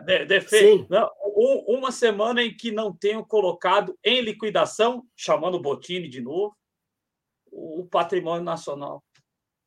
Não, mas eu tô falando o seguinte, porque a ideia deles é cultural, né? Tipo, existe um viés, né? Então, esse viés, você- veria ele é, numa instância maior, né? É, Porque, lógico, você, você, você também não vê. Você viu o Enéas fazendo defesa de patrimônio público. O Enéas a gente via. Mas qual liberal liberal mesmo, não é liberal não, é liberal, liberal. Nesse período aí, veio defender não privatização, os não subsídios da Dilma e que criticou a guinada liberal da Dilma. Qual imprensa, qual um, um, um veículo de imprensa que tenha falado, gente, a Dilma está liberalizando? Não tacou abstratamente em cima de erros da Dilma, incompetência da Dilma. Ninguém explicou, não teve um, um, um é, filho de Deus de um veículo de imprensa de esquerda, segundo esses dois débeis mentais aí, que veio falar: olha, gente, a Dilma, na verdade, colocou aí um liberalzaço aí, um Chicago Boy para ser ministro aí, mas não se iludam, não, tá? É porque ela é esquerdista pra caralho e e vai dar certo tá? Vai dar certo. Então ninguém fez isso. Quer dizer, nada agora quanto a fazer a defesa do patrimônio nacional, aí sim. Mas não tem um que você consegue falar, olha aqui, ó, olha a Record, olha a Bandeirantes, olha a Globo, olha o SBT, olha é, Rei TV, olha qualquer um aí e vê se teve nos quatro anos, uma semana, não é uma semana assim no ano, não, gente. É sete dias em 365 vezes 4. Que alguém tenha defendido a Dilma para você ir lá e tacar um selão, assim, ó, esquerda no cara. Não teve um. Prenderam o Lula com a mídia fazendo campanha contra o cara todo dia. Todo dia. Lembra lá do. do, do, do- da, boca do bueiro, assim, atrás do Bonner, assim, e caindo dinheiro, assim, tal, tal, e falando do, PT, sem, sem, parar, sem parar. Lembra as, as loucuras do Moro? Não teve uma mídia que eu me lembro que veio a público falar: Ó, cara, isso aí, peraí, tá contra a nossa Constituição burguesa que vocês estão fazendo. A, a, a, a, a condução coercitiva do Lula. Um, um jornal que tenha ido de fato para briga por causa do cara. Né? É, é o Igor Fuser é, teve bastante é, forte na época da Venezuela, né? Que ele teve, teve em umas duas ou três vezes no, na, na, na, Globo News, mas a, a vez que deram mais espaço para ele, que ele ficou sozinho com a, Valdo Vogel, ele nunca mais voltou lá, né? Porque ele, ele, ele falou o que, que era a, a, a, a realidade da, da Venezuela, e é óbvio que a Globo não concorda com aquilo, aquele Ali Camel é um, é um, é um, é um fascista de, de ponta, né? Não deixa vazar nada. Então, não tem uma coisa que na concretude do material, da realidade, prova que esses retardados tá falando, né, cara? Então, eh, e olha, olha o que, que o Thiago Leifert falou, na PUC, velho. É sério que na PUC, PUC, PUC, é PUC, velho. Não é a USP, é a PUC. É uma porra particular, católica. Será que tem 100% de esquerdista no corpo acadêmico da PUC? Sério mesmo? É? Isso é um absurdo. O cara lá, o sujeito que, que escreveu o, Elite da Tropa, é, um deles, né? Que é o, o que narra lá o, o, o, livro Elite da Tropa, ele, ele fala que ele foi bolsista da PUC. Então, quer dizer, tinha um policial fascista lá, não é 100% mais, Thiago Leifert. Então, assim, é, isso não faz sentido, isso é um absurdo, né, cara? A gente precisa de, de, de pegar qualquer um aqui do chat aqui eu, vocês dois, e trombar uma possibilidade de falar com um imbecil desse aí, cara. Porque, cara, é inacreditável, né, cara? Eu, eu tinha esse Thiago Leifert uma conta tão boa, cara.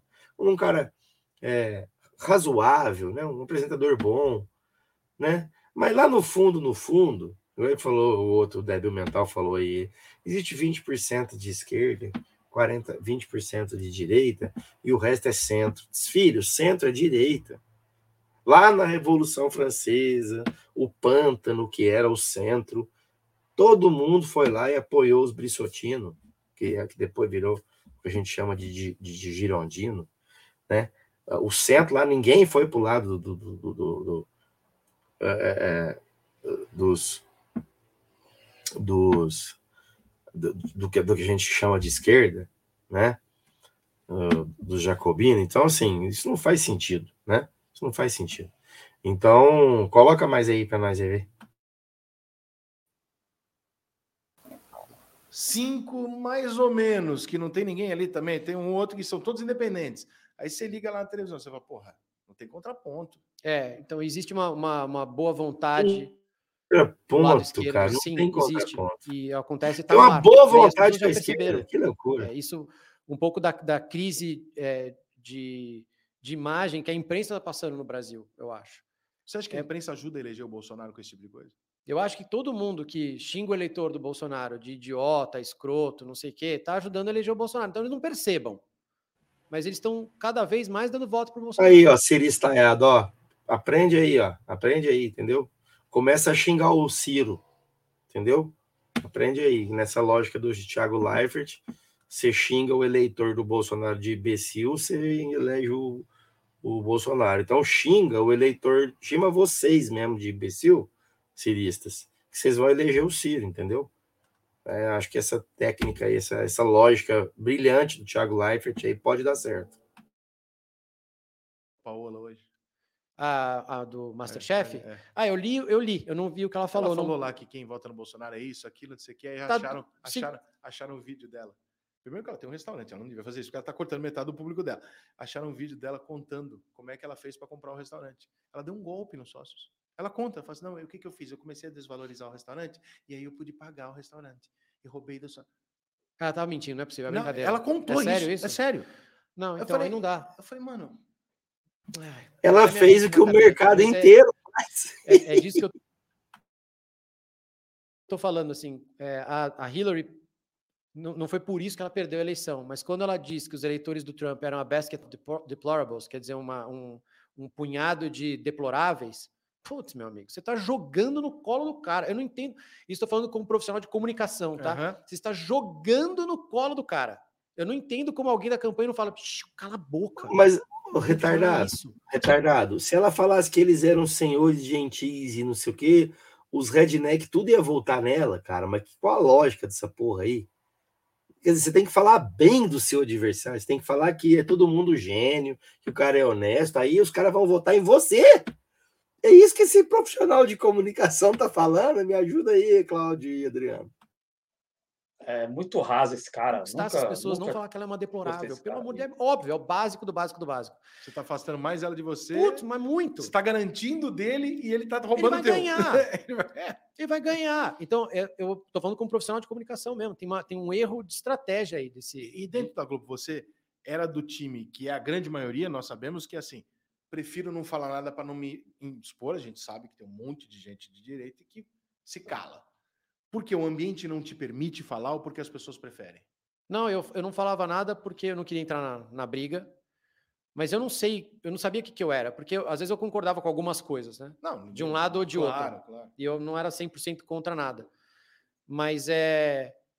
Eu até conversei com você no 3 na área outro dia. O que, que eu não consigo, e aí eu não consigo ver assim, aí eu interfiro, é o, o contorcionismo mental para você justificar o injustificável. Assim entendeu? Aquele labirinto argu argumentativo para falar que não, ninguém roubou a Petrobras. Fala, ah, não, não, não, pera só, não, pera, pera, aí não, aí não vai, aí, eu, aí, eu come, aí começa a me dar um negócio. Fala, não, não, não, pera só um minuto. É. Entendeu? Aí, aí eu começo a, Você tá É, tirando sarro da minha cara. porque, É, tipo, não, tá peraí, porra. Não é, não é porque você acordou hoje que o dinheiro voltou para a conta da Petrobras. O dinheiro sumiu, entendeu? Então, assim, tem uma. Porra, pelo amor de Deus. Aí, então, algumas coisas me, me davam comichão. É, então, falar que o. Não, da vacina foi tudo bem. Não foi tudo bem. Foi uma porcaria o caminho da vacina até Sim, aqui. A gente demorou muito. A gente poderia estar vacinado um ano atrás. Então, não, calma, né? Então, tem coisas que, me, que às, vezes, às vezes eu não, não aguentava. Mas é, eu, eu, já, eu já na faculdade achava estranho o viés. Porque na minha cabeça a gente deveria tentar ser imparcial o máximo possível. E é o que eu falo da empatia. Se você é empático, você é automaticamente imparcial, porque você se coloca no lugar do outro. Mas a partir do momento, e você sabe, isso é uma coisa que O me problema é que você é empático só com um lado, né, filho da puta? E tem outro detalhe, né? É, é, Alguém nega que houve corrupção na Petrobras? Assim, tem alguém, tem algum esquerdista falando assim, não, tudo mentira, tudo mentira, né? Os caras não devolveu dinheiro, os caras não foi preso, não tinha um escritório, do escritório de assessores que roubavam os lobistas lá da que fazia os lobistas roubar para eles, né? Que foi que o que o, aquele rapaz lá que estava na, na, na Espanha é, denunciou, né? Que tinha um escritório que de, de, de, de lobistas que, que usavam o nome de político para receber dinheiro da, da, da, da, da Odebrecht, né? É, como é que chama lá aquele cara? O Tacla Duran, né? É, e- e- agora, o que ele está falando aí é ninguém é Lula. Né? O que ele está falando é isso. O, o, o que ele não falou ali para não, não ficar fulanizado a coisa é Lula. Ninguém roubou. Não, que, o que podem ter falado para ele é o que eu falo. É o que eu falo. Para mim é o seguinte: não dá para você pegar um artigo que versa a Constituição, que dá ensejo ao Código de Processo Penal, que fala que você é, é inocente até que se prove o contrário, né? E que você tem que estar em trânsito e julgado em todas as instâncias. E que, na dúvida, você tem que privilegiar o réu. Então, nisso aí, para mim, é muito claro. Nessa questão da Petrobras, o Luiz Inácio Lula da Silva é inocente. Ponto. Ponto final. Tá? Olha, Daniel, de verdade, você acha que lá no fundinho, ó, lá no fundinho, não sei. O que ficou claro via ação é que o cara é inocente. Go- Gostemos ou não gostemos, concordemos ou não concordemos, né? Então, acho que essa questão do Lula ser inocente ou não, para mim, é um ponto pacificado. O Lula é inocente. Ponto. Mas você não acha que. Acho. Mas o que se provou não é o que, o que se é, é o que se prova. Né? O que se É, provou é insuficiente. né? Ou não? Ou, ou vocês acham que é o contrário, que é diferente? É porque aí cai naquela história da pessoalização e da ideologia dele ficar falando, ah, eu acho que devia ter mais tolerância com a direita. Não, cara, você é de direita. É, se for pegar, para o Leifert é assim, ah, o benefício da, da dúvida em relação ao Lula é pró-acusatório. E o benefício em relação ao Bolsonaro, por exemplo, a família do Bolsonaro, e a outras pessoas de direita, para o Tiago Leifert, é não, é exagero, é conluio da esquerda. Então, ele fica falando de ideologização aí no programa desse imbecil, que esse Rica Perrone é um completo imbecil. É, isso sou eu que estou falando, tá? Não é a TV, é o Adriano que está falando. É, e aí é o seguinte, cara, ideologização é quem está fazendo aí. Ele, em, em dúvida se é o Lula, é pró-acusação. Em dúvida se é outro cara da ideologia dele de direita, não é pró-acusação, é conluio contra o cara, estão exagerando e por aí vai. Inclusive, ele fala: vocês têm alguma dúvida de que lá em outubro, na hora da votação, tarará, tarará, qual que é o número que esse cara vai apertar lá no negócio? Né? Mas o que, que fica aparecendo aí? Tem uma hora que ele fala, né? Tá aqui, você tem que escolher Bolsonaro ou Lula.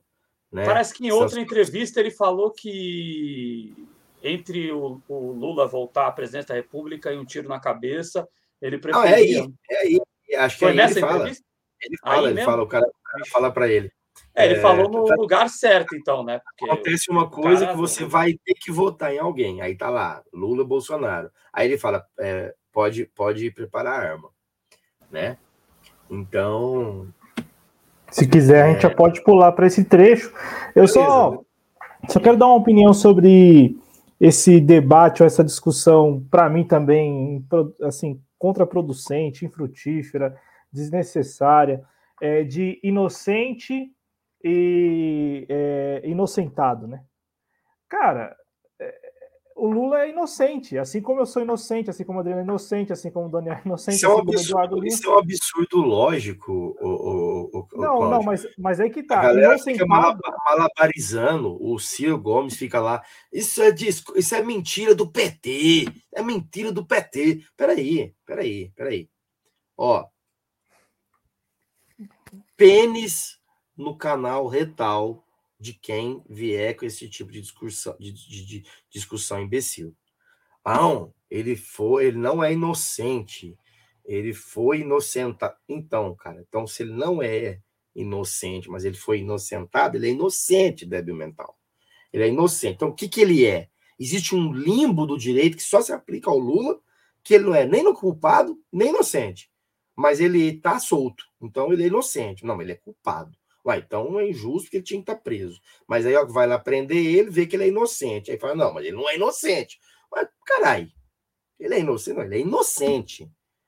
Se se caçou, se voltou lá atrás, você vai ter que aferir tudo de novo. A porra do cara é inocente até que você afira, até que você faça toda a investigação, indicie, é, colha prova, processe, todo o caralho, aí sim do contrário, é inocente. Não tem essa outra palavra. Não existe uma palavra no meio do caminho para isso, meu Deus do céu. Isso é uma questão de lógica, né? uma questão filosófica, não é uma questão de direito, não. Tá? Prova para mim aí, fala uma coisa que o Lula não pode fazer que eu posso hoje, exceto as coisas óbvias, né? Óbvias. Não é isso? Lula pode, inclusive, morrer antes de mim, isso ele pode. Mas o que legalmente a gente está imputado no mesmo âmbito. Eu, você, Lula, Thiago Leifert e Rica Perrone. Todo mundo, não. Isso é uma discussão absurda, mas ela me incomoda, porque vem de gente, às vezes, inteligente. E quando é gente aqui, fora, é gente inteligente, que às vezes é, é, é, é, tá ligado mais à tecnicalidade. Quando vem do Ciro Gomes, é safadeza safadeza. Não, é, é, é, Quando vem do Ciro Gomes é aquela história, porra. É, cara tá. O cara, me desculpe aí, meus amigos pedetistas, mas ele ganha voto no, no meu campo político. Eu tenho que falar que ele foi inocentado por conven... que ele foi inocentado porque prescreveu por, por conveniência, porque para ver se eu estigo o campo. Pô, campo que é do o campo que é do Lula ele está bem definido, não vai ele não vai perder voto, voto por conta disso. E o campo do Ciro também está bem definido. Aquele aqui, eu, e até o campo que não tem ideologia política ele está bem definido. Você dizer que o Lula é ladrão, que o Lula tá que o Lula só está solto porque prescreveu, mas na verdade ele é culpado sim, que os caras deram um jeito ali. Você dizer isso se o cara não tem ideologia política e tá crendo que o Lula vai voltar, se chamar o Lula de ladrão, não vai reverter voto nenhum. Então, eu penso que a estratégia. Na, do, na lógica do, do, do Thiago Leifert, vai eleger o Lula. Na lógica do Thiago Leifert, vai eleger o Lula. É, na, lógica, é, na lógica do Thiago Leifert, o Ciro Gomes ajuda muito o Lula, né?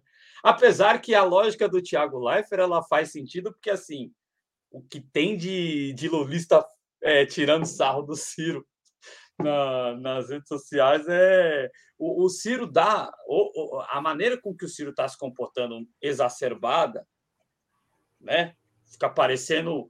É, eu lembro de um debate célebre, desculpa, Claudio, se eu sou um pouco prolixo, eu lembro de um debate na Band em que o Maluf ficou meia hora apontando o dedo na cara da Sonia Francini e perguntando: você fume maconha? Você fume maconha? Você fume maconha?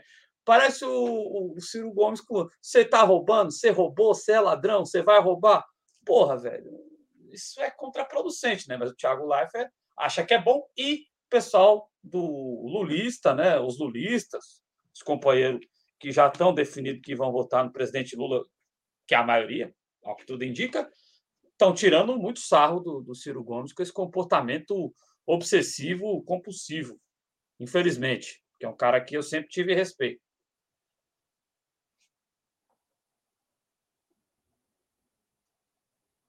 Quer falar mais alguma coisa, Daniel, Adriana, à vontade. Não, não, é, é só isso mesmo. Acho que, infelizmente, aí, é, aliás, para os lulistas, né, lulistas mesmo, assim, aqueles convictos que votariam de qualquer jeito, em qualquer um, em qualquer momento. Então, pela lógica do Thiago Leifert, o Ciro Gomes está fazendo campanha para o Lula, tá bom, o, galera? Então fica tranquilo que vai dar no primeiro turno aí, tá? Fechado, ó. Sucesso quiser pular e pro próximo, pode pular. Gênio. É um gênio. Gênio, pelo amor de Deus. Próxima. Uh, aí dói, hein? Hum, olha o corte. Esse é o corte da semana. Esse é o corte da semana. Tiago assim, Leifert, você tem uma arma na sua cabeça e você vai ter que escolher. Pode atirar. Pode atirar. Gente, não dá. Para mim, essa é a posição solitária que eu falei. Não, nenhum dos dois. Não dá. Não vai votar, não vai. Vai anular. Vou anular 99 bonito. 99. Não dá. E se aparecer lá Raul Seixas, que nem naquele. Já pensou? Eu boto 99, aparece bode, não sei o que. Eu falo, ai meu Deus do céu, eu votei num bode. Não. Que também não, não seria mas um é, absurdo. Mas foi o que eu falei. Eu acho, eu acho que tem muita gente calada. Eu não acho que as pesquisas estejam no caminho certo. Eu ainda acho que vai acontecer alguma coisa. Não sei se nem ah. será o segundo turno, não sei. Não, não sei. Não sei se eles não desistem antes ou acontece alguma coisa. Não é, sei. É, pode acontecer. Não sei. Tá muito cedo. Mas é, foi muito mal. E não dá, meu. Não dá mais. Não, Desculpa. Não dá, não dá. Não dá, não dá. Pra... não dá. Fez um bom governo em 2002. É, entendo a, a, figura que ele é, a importância 2002. que ele tem mas eu não consigo fazer o malabarismo mental necessário para esquecer tudo que aconteceu nos últimos anos. Não dá, não dá. Puta, não dá. Nenhum dos dois, não consigo. Próximo. Pode atirar. Neymar.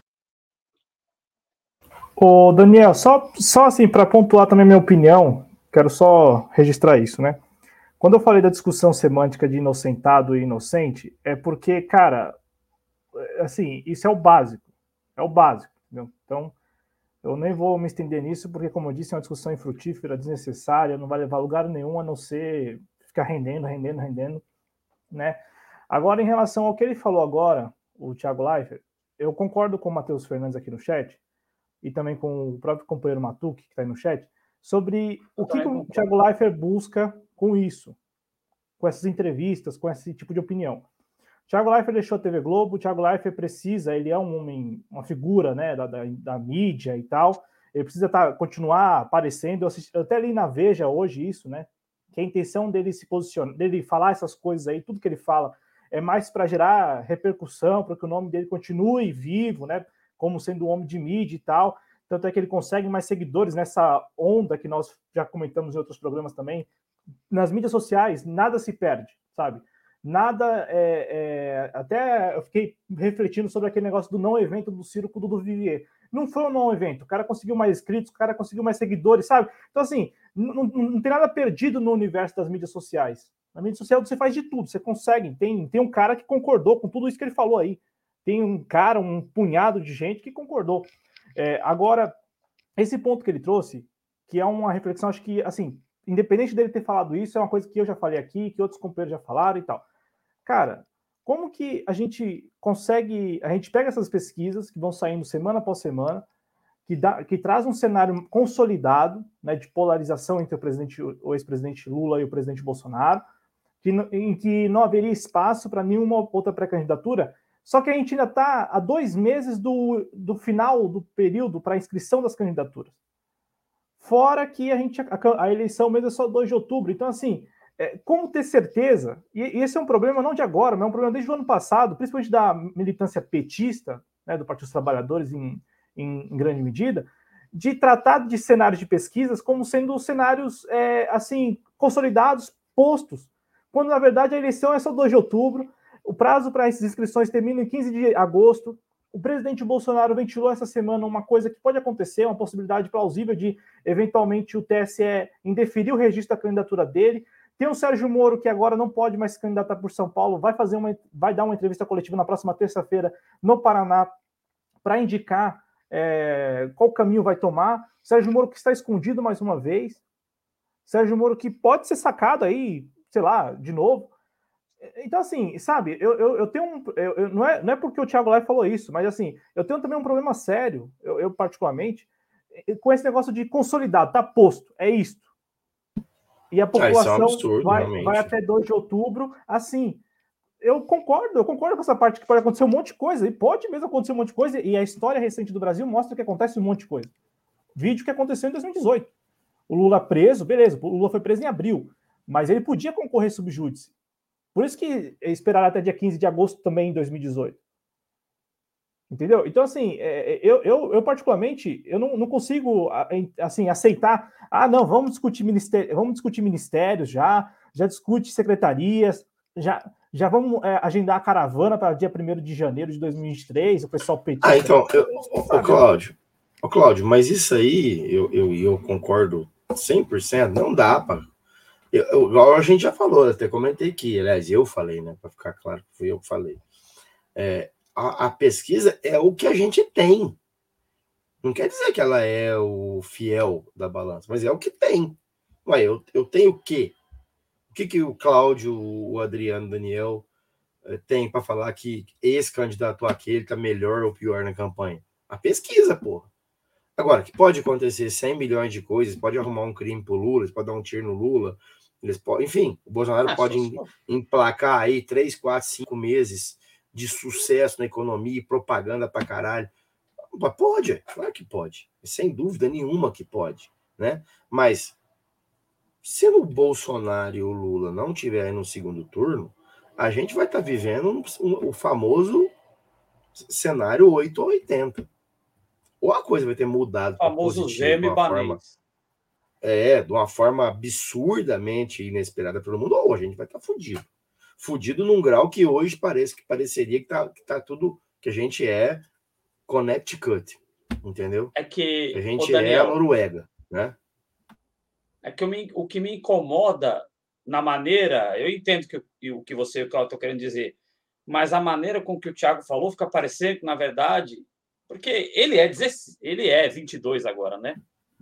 Lógico. Esse negócio de que ah, lógico, pode lógico. atirar na minha cabeça, ele, lógico, cara, se ele olhar lá e tiver o Bolsonaro à disposição, Ó, ele, Caio Ribeiro, é, esses caras é tudo. Caio Ribeiro, o, que, o, o imbecil que está entrevistando ele, Emílio Zurita, esse pessoal todo vai votar no Bolsonaro novamente, né? Se a eleição dependesse desses caras, o sim, Jair Bolsonaro sim. seria reeleito. Agora, o que sim. me incomoda é que a maneira com que o Thiago fala Parece, na verdade, ele está torcendo. Ele fala: ah, vai surgir um terceiro nome aí.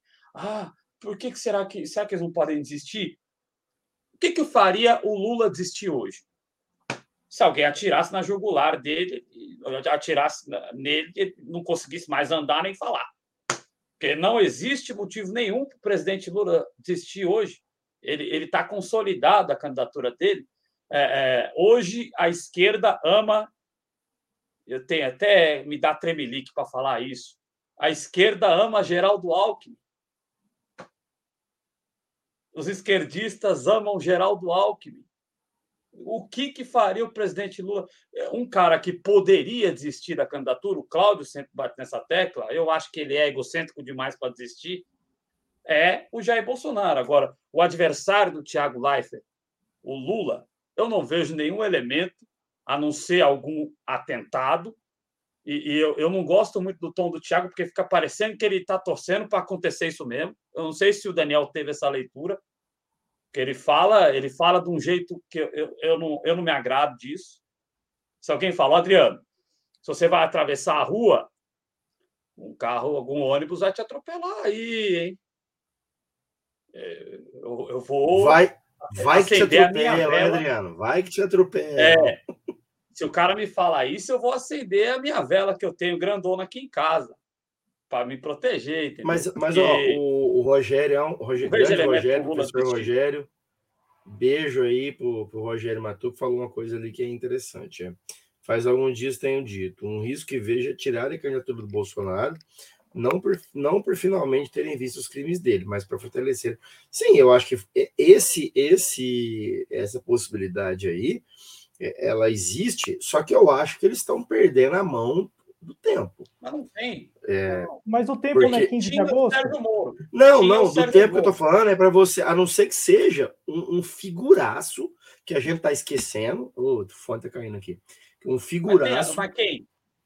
Então, é o que eu tô falando, a, a não ser que seja esse figuraço que a gente está esquecendo, que a gente não está se atentando quem é, que é seria um, um- um nome poderosíssimo assim mesmo à direita, que as pessoas que, que os bolsonaristas mais abilolados e os liberais mais liberais, mas que votam no Bolsonaro por Sérgio falta de opção e tal, é, agora, se não for, precisa do fator tempo para construir o cara, pô, ou pelo menos para alavancar o cara. Então, mesmo que seja 15 de agosto a data institucional, já deveria estar acontecendo isso aí há algum tempo, pelo menos até desde janeiro. Daniel, tem aí nove meses para você é, maturar o cara, deixar o cara fazer a casquinha, tirar, passar barbecue, volta lá para a churrasqueira, faz mais uma casquinha, volta. E isso, do jeito que vai aí, como diz aí um grande filósofo brasileiro, vai com casca e tudo, né? E com casca e tudo é difícil, né? É, não, eu só, eu só acho o seguinte, que, assim, eu, eu entendo o que você está falando, mas eu, eu vejo que aí, de novo, a gente vai voltar à, à história da guerra cultural. Eu vejo, é, aliás, eu nem vi qual, qual é o resultado da enquete, mas, assim, todo mundo está dando que essa eleição é a eleição da economia. Que o pessoal vai votar no Lula porque lembra dos anos do governo dele e tal. É, beleza, que seja isso, mas se chegar ali na campanha mesmo, na campanha eleitoral, nós estamos em pré-campanha, na campanha eleitoral, e, e na campanha eleitoral, com certeza, com certeza, o, o candidato que vai se opor ao Lula, que seja o Bolsonaro, que seja o Moro, que seja a figura que vai reunir essa galera toda aí, que se diz dissonante e tal, mas que vai estar junta para evitar o retorno do PT, evitar o retorno do Lula, esse cara vai bater na tecla dos, dos anos do PT, sobretudo no que diz respeito à Lava Jato, no que diz respeito a aquilo que eles vêm falando já, né? o PT tem o viés autoritário, é, o PT teria é, também ideias que vão contra os anseios da família tradicional. Então, assim, eles iriam apostar nessa agenda da guerra cultural. Eu, eu, não, eu não consigo, assim, com todo respeito, eu não imagino que seja muito difícil isso, bater nessa tecla, porque o senso comum, o senso comum já, já, já meio que tem uma predisposição a acreditar nisso sabe? Nessa, nessa questão de que o PT.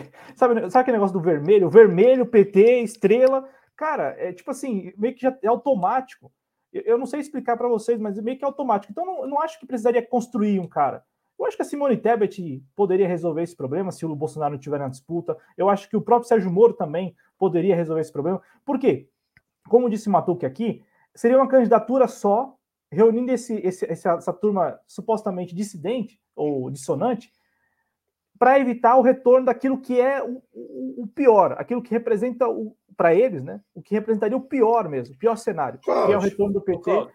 e o retorno do Lula. Cláudio, mas já não existe um movimento disso aí contínuozinho, imparável, desde lá do, do Não, começo mas do campanha golpe? eleitoral, mas a campanha eleitoral é, é outra coisa, Daniel. Eu pelo menos acho, né? Mas Não, 40 não, não, não. Eu tô te, eu eu tô te é outra perguntando, coisa. eu não tô dando sentença, não. Eu, eu Não, tô não. te perguntando. Eu, eu Porque acho. assim, porque assim, ó, se você pegar toda hora que é possível, a campanha, cara, é uma coisa muito datada, muito específica, muito para aquele momento ali de um mês e meio, né? Que ele vai, que ela vai explodir, começar e acabar. É, cara, tem se fechado há um tempo atrás, há um tempo atrás, aquele débil mental.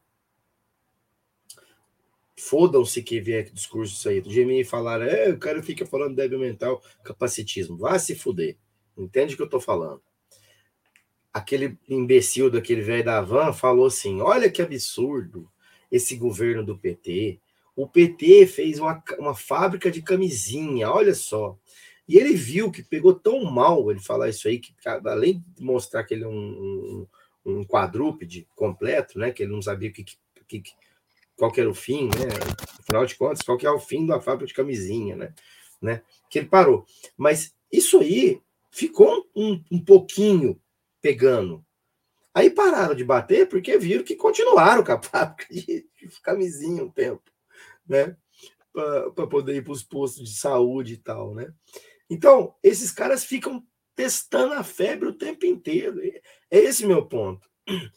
Eles não vão fazer nada de diferente Eles podem fazer em graduação, né? Eles podem pegar um, um fato, eles podem pegar, por exemplo, uma madeira de piroca e virar o balde de piroca, né? O balde de espermatozoide. Eles podem pegar lá o kit gay e transformar na, no, na esquina gay, né? No, no complexo gay, né? Então, assim, mas não vai fazer nada, nada que já não foi feito. Que esses caras, por favor, né? não tem mais o que inventar, mano. Ou eles inventaram o um assassinato, pô, pro pessoal. Ficar batendo lá no cara do pessoal tal. Eles arrumaram tudo quanto é coisa cultural contra o PT. Tudo quanto é ligação com Venezuela, com, com Coreia do Norte, com ex-União Soviética, com, com anti-americanismo, olha, o PT anti-americano, não quer fazer acordo com maior potência, o quê. Cara, eles estão tentando tudo, tudo. Então, todo mundo aí comprado aí, na hora de fazer, fazer pesquisa, para de ser comprado e vai lá e fala que quer votar no Lula. Então, assim, tem alguma coisa muito estranha nisso aí. Então, eu acho que é mais do desespero. Agora, temos que esperar a porra da campanha começar e tudo, né? É, é, o, uma, uma, o Rogério está falando que pode ser o próprio Ciro. Não duvido nada de ser o Ciro, porque o Ciro, por conveniência, poderia fazer. Não duvido no sentido de acontecer, né? Tô falando que o Ciro vai fazer. Mas o Ciro, por exemplo, é, disse que jamais, de forma nenhuma, faria parte do governo do PT. Então, quem sabe isso aí pode ser realmente uma possibilidade. Mas acho assim que ainda assim a gente aí então teria Lula e Ciro na disputa do segundo turno, que seria algo, pelo menos por hora, uma pequena vitória, não ter o próprio Bolsonaro e a representação cultural que esse cara tem, né? É, eu acho que. Primeiro, rapidinho sobre essa questão do Ciro, acho que não cola, porque é, esse setor. O Ciro bate na Faria Lima, assim, eu entendo. Ciro Gomes ataca muito, as pessoas fica com raiva, até eu fico com raiva às vezes, porque é difícil aguentar algumas, algumas coisas que o cara fala, porque fica parecendo que o cara é lavajatista e o cara sempre bateu no lava-jato, e de repente o cara virou lavajatista, é um negócio meio louco, assim, a cabeça da gente já é meio louca, ele deixa a gente mais louco ainda da cabeça de vez em quando, mas assim, é, não é, é um discurso que não casa com o neoliberalismo, entendeu? Falar de, de ah, ele, ele critica o Lula por ter ajudado demais os bancos. Se ele for o candidato liberal, ele vai se unir aos bancos, né? Por exemplo. Uh, e outras questões, restauração, restauração. É, é, por exemplo, ele fala, ele fala da indústria, né? Vamos fazer indústria? Vamos, mas como é que vai ser o salário dessa indústria aí?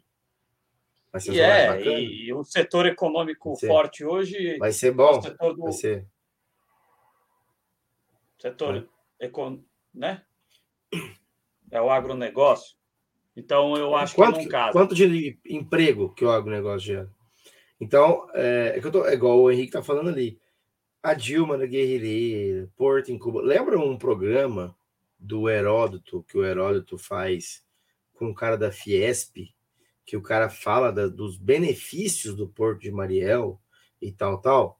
Quando que a Globo de esquerda que o Thiago Leifert, esse imbecil aí, estavam falando, falando, mostrou essa entrevista, chamou o cara da Fiesp lá para perguntar para ele o que que, o que, qual que era a posição da Fiesp em relação ao ao Porto de Mariel e, e, e a várias outras participações eh, eh, estrangeiras que o Brasil fez.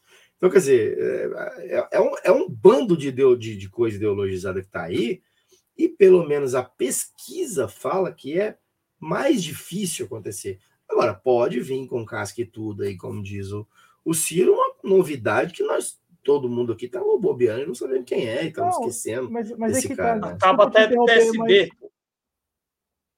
A Tabata é do PSB, Rogério Matuque. Partido do vice do presidente Lula. O, é... PSB aceitou Tabata Amaral nos seus quadros. Mesmo é porque a ideia, a ideia é que a ideia sempre é.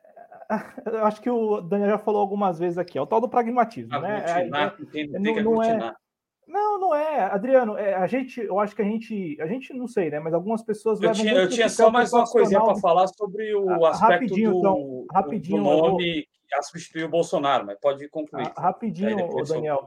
Eu, eu, só, eu só acho, Daniel, que qualquer um desses aí que já estão aí podem assumir essa, essa função, sabe? Não tendo o Bolsonaro na disputa, poderiam assumir essa função. E em relação ao que você trouxe, eu fui até confirmar isso. O Jornal da Record News fez essa entrevista em 2014, porque na época a Record apoiava o governo Dilma, né? Então, é, sabe aquele negócio do interesse, né? Então, a, o, Heródoto Barbeiro, o Heródoto do Barbeiro lá na, Record News fez essa entrevista, até peguei aqui o vídeo, né? Explicando a importância estratégica do porto de Mariel. Só que isso na Record News, na Record News que na época apoiava o governo Dilma. Diga-se de passagem, a Record, embora o Thiago Leifert e o, o imbecil Perrone podem discordar, não é de esquerda. Ela apoiava pontualmente o governo Dilma. Aí você vê se então, portanto que esses caras são retardados, se o governo Dilma era um governo de esquerda mesmo, no que nós aqui tratamos como esquerda. A Joaquim era um Levi governo não, de esquerda é que, tem, que, tentou ser pragmático, um tanto que tentou, que deu para ser. Quando, quando foi liberalizar demais, já era fora de mão, mas mesmo assim foi liberal. Então, a prova que o liberalismo não funciona é o governo da Dilma. Então, liberais, parem de ser liberais, venham para a esquerda aqui mesmo, tal né? Porque dá errado. Quando mexe no que vocês falam aí que vai pôr para funcionar, dá errado em capitalismo de capitalismo de dependência, né? À vontade, Adriano. Ah, só, só tem, tem a questão que você trouxe, Cláudio. Ah, poderia levantar um nome. Muito se fala que o Bolsonaro não era a primeira opção nas eleições de 2018, que ele ganhou uma força própria e acabou derrotando todos aqueles que aí eu concordo que existia um excesso de candidatura para que Meirelles, Uísque, Geraldo Alckmin, que ia derrotar de todas as formas o Partido dos Trabalhadores, e o Lula, que tinha um sistema corrupto, e por aí vai. É, Geraldo Alckmin, acho que devia ter mais uma ou duas outras candidaturas de direita. Eu acho que não é fácil assim construir, principalmente porque assim, construir um nome para o pessoal do MBL, para o Brasil Paralelo, para os canais de idiotas vincularem e, e, e, pegar essa uma pequena parcela que está na internet, que está na bolha da direita, é fácil. Construir esse nome poderia ser, poderia ser até o Amoedo, é fácil construir esse nome para essa parcela. Agora, difícil você chegar lá na pessoa que nunca assistiu este programa, nunca assistiu o Brasil Paralelo, nunca assistiu, sei lá, o, o raio que parta lá da direita, que eu não conheço nenhum desses canais aí, nunca tive curiosidade. Não assiste a TV 247, não assiste, não assiste nem a Globo News, nem, a, nem o Jornal Nacional. Ela não assiste nada. Ela pega o ônibus seis da manhã, volta para casa 8, 10 da noite, só quer saber de dormir. Nem Pantanal assiste. Como que você vai enfiar na cabeça dessa pessoa que ele tem que votar na Simone Tebet? Não vai. Que porcaria que é Simone Tebet. Que porcaria que é Tarcísio aqui em São Paulo. Eu acho muito difícil. Que porcaria que é Rodrigo Garcia. Eu acho muito difícil você enfiar este tipo de nome na cabeça do cara que não é uma pessoa que acompanha política de forma contumaz. Pode ser que eu esteja sendo inocente, mas eu acho que é muito difícil Ô, você enfiar um nome desconhecido, totalmente desconhecido na cabeça da pessoa. Pode falar. Mas você acha que o Dória não era desse jeito aí? Dória não era uma Tebet da vida? E o que que, e o que, que elegeu o Dória em 2016? Ah, contra quem? Contra quem? É o que importa aqui, assim, pelo menos na minha avaliação, para não interromper mais vocês, é contra quem? É, é contra quem? O Tarcísio é o segundo nas pesquisas de opinião aqui em São Paulo, porque é contra o Fernando Haddad e é apoiado pelo governo, apoiado pelo presidente Bolsonaro. É o Tarcísio, carioca. São Paulo só teve o último governador é, que não, não, era, não era paulista, foi o Jânio Quadros, é isso? Jânio Quadros. Jânio Quadros na década de 50. Foi isso? Não, foi Jânio Quadros? Eu vou, vou confirmar, mas foi o Jânio Quadros, que ele é, ele é do Mato Grosso, não é? Foi o último, eu tinha feito essa pesquisa aí, é isso mesmo, Campo Grande, Mato Grosso do Sul. Foi o, o último governador do estado de São Paulo, não paulista. De lá para cá, todos foram paulistas ou são paulistas. Então, assim, cara, o Tarcísio, Tarcísio Gomes, ele já é segundo na pesquisa. Por quê? Porque ele vai derrotar, na cabeça de muita gente, o Haddad e o PT. Ele é o, ele é o único capaz de derrotar o Haddad e o PT. É, é na cabeça do, do, eleitor. É como você falou, o cara que assiste Pantanal... Mas é uma situação isolada Pantanal, aqui em São Paulo. Não, no Brasil todo, o cara tem que votar, o cara não tem que ir no dia 2 de outubro votar. Se, se, se tiver lá como opção Lula e Simone Tebet, e o cara é antilulista, o cara não quer o retorno do PT, ele vai votar na Simone Tebet. Ele vai descobrir o número da Simone Tebet, que é 15, e vai votar 15. No dia 2 de outubro. Aí vem o fenômeno, aí vem o fenômeno do Zema, vem o fenômeno do, do Witzel. Por quê? Porque os caras chegaram no dia da eleição, falaram assim: ah, esse cara aqui vai derrotar o Eduardo Paes, que estava envolvido com o MDB, que é o cara da Lava Jato, esse cara aqui é o 20. Então, é que eu 20. acho que é, é, eleição nacional isso é mais difícil do que em eleição estadual. Mas, Mas é uma possibilidade. não tem que ir, ir, votar, ele tem que votar em alguém, né? Ele não vai votar em alguém, ah, ele não vai deixar o Lula voltar, voltar ao poder assim de graça. O antilulista não vai, com certeza ele não vai abdicar, vai abrir mão do direito de ir lá no dia 2 de outubro e, e tentar impedir o retorno do Lula. O cara que é, mas ganhar, mas ganhar do Eduardo Paes, né, o menino do Leblon, é mais fácil do que ganhar do presidente Lula. É, é eu acho que é, é, e ganhar do Fernando Haddad, com, com, todo o respeito que eu tenho a Fernando Haddad, é mais fácil também de ganhar do presidente Lula, né? Mas é uma possibilidade. Eu não acho que eu acho que é, uma eventual desistência do Bolsonaro esses votos vão ficar órfãos, né? Porque eles iriam naturalmente para o Sérgio Moro. Eles não vão para Ciro Gomes porque não bate. O cara falar, ah, esse cara, é, é, o, o que, que o cara de direita pensa? Tem gente de direita que vota no Ciro Gomes, eu já vi. Não, não esse cara, eu desconfio desse cara, mas esse cara tem algumas ideias que bate comigo, hein? Ele falou no, no canal Livre de restaurar a autoridade. Esse cara pode vir para o meu lado eu conheço uma pequena parcela de direitistas que votariam no Ciro Gomes. E o negócio mas do nem o Bolsonaro cara... nem o Lula também, né, Adriano? Não sei se você acha, mas tem muito eleitor é, de direita que talvez vote no Ciro nessa ideia de nem o Lula e nem o Bolsonaro, já que estou é, nessa linha mas, de nem o Lula nem o Bolsonaro, mas é, mas é, um que, pequeno, mas é né? que tem muito cara de direita que fala, pô, esse cara, o cara fica xingando o Lula, ele, é, ele tá fingindo, cara. Ele é Lula. É, eu, eu conheço muita gente de direita que fala, não, Ciro Gomes aí está fingindo, ele é Lula. É, os próprios e, bolsonaristas é... que compartilham o conteúdo do Ciro Gomes, né? Compartilham cientes de que o Ciro Gomes só fala isso agora por pura conveniência em ano eleitoral, mas lá atrás estava com o Lula. O cara, o cara compartilha ciente disso, ele compartilha o Ciro falando do Lula sabendo que o Ciro só está falando aquilo porque nós estamos na E ele, às vezes eles fazem a legenda, olha eles lá se matando entre eles lá. É, aquela, aquela charge ele, do. É, eles lá, tá tudo junto, mas eles estão se matando entre eles lá. O meme entendeu? do Bolsonaro assistindo. Só que, o, só que se a gente falar debate, que né? Dória né? e Bolsonaro é eles lá, eles querem matar a gente, né? O, mas, é... o Bolsonaro com aquele meme assistindo o debate do Gregório e do Ciro.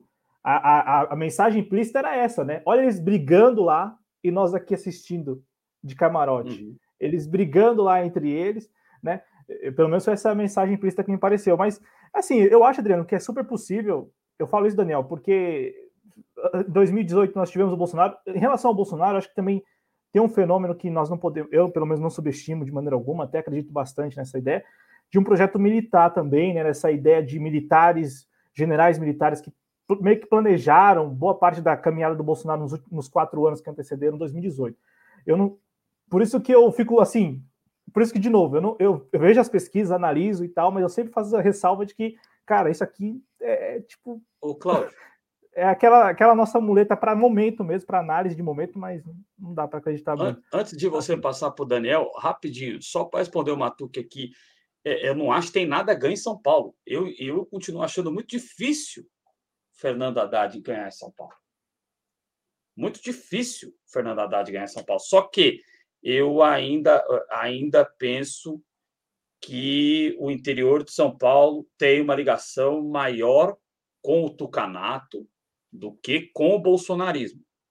É, é eu acho inacreditável que Rodrigo Garcia, por exemplo, vença nas urnas, porque ele não tem panca. Só que é uma, eu é, se for o Rodrigo Garcia, o nome que tiver lá a legenda 45, eu acho que ele tem mais possibilidades de ser o candidato a derrotar o, o Fernando Haddad, infelizmente, do que o Tarcísio. Eu acho que. Adriano, eu acho que essa aí é uma questão de tempo. No interior de São Paulo é muito forte. Mas fala aí, Daniel.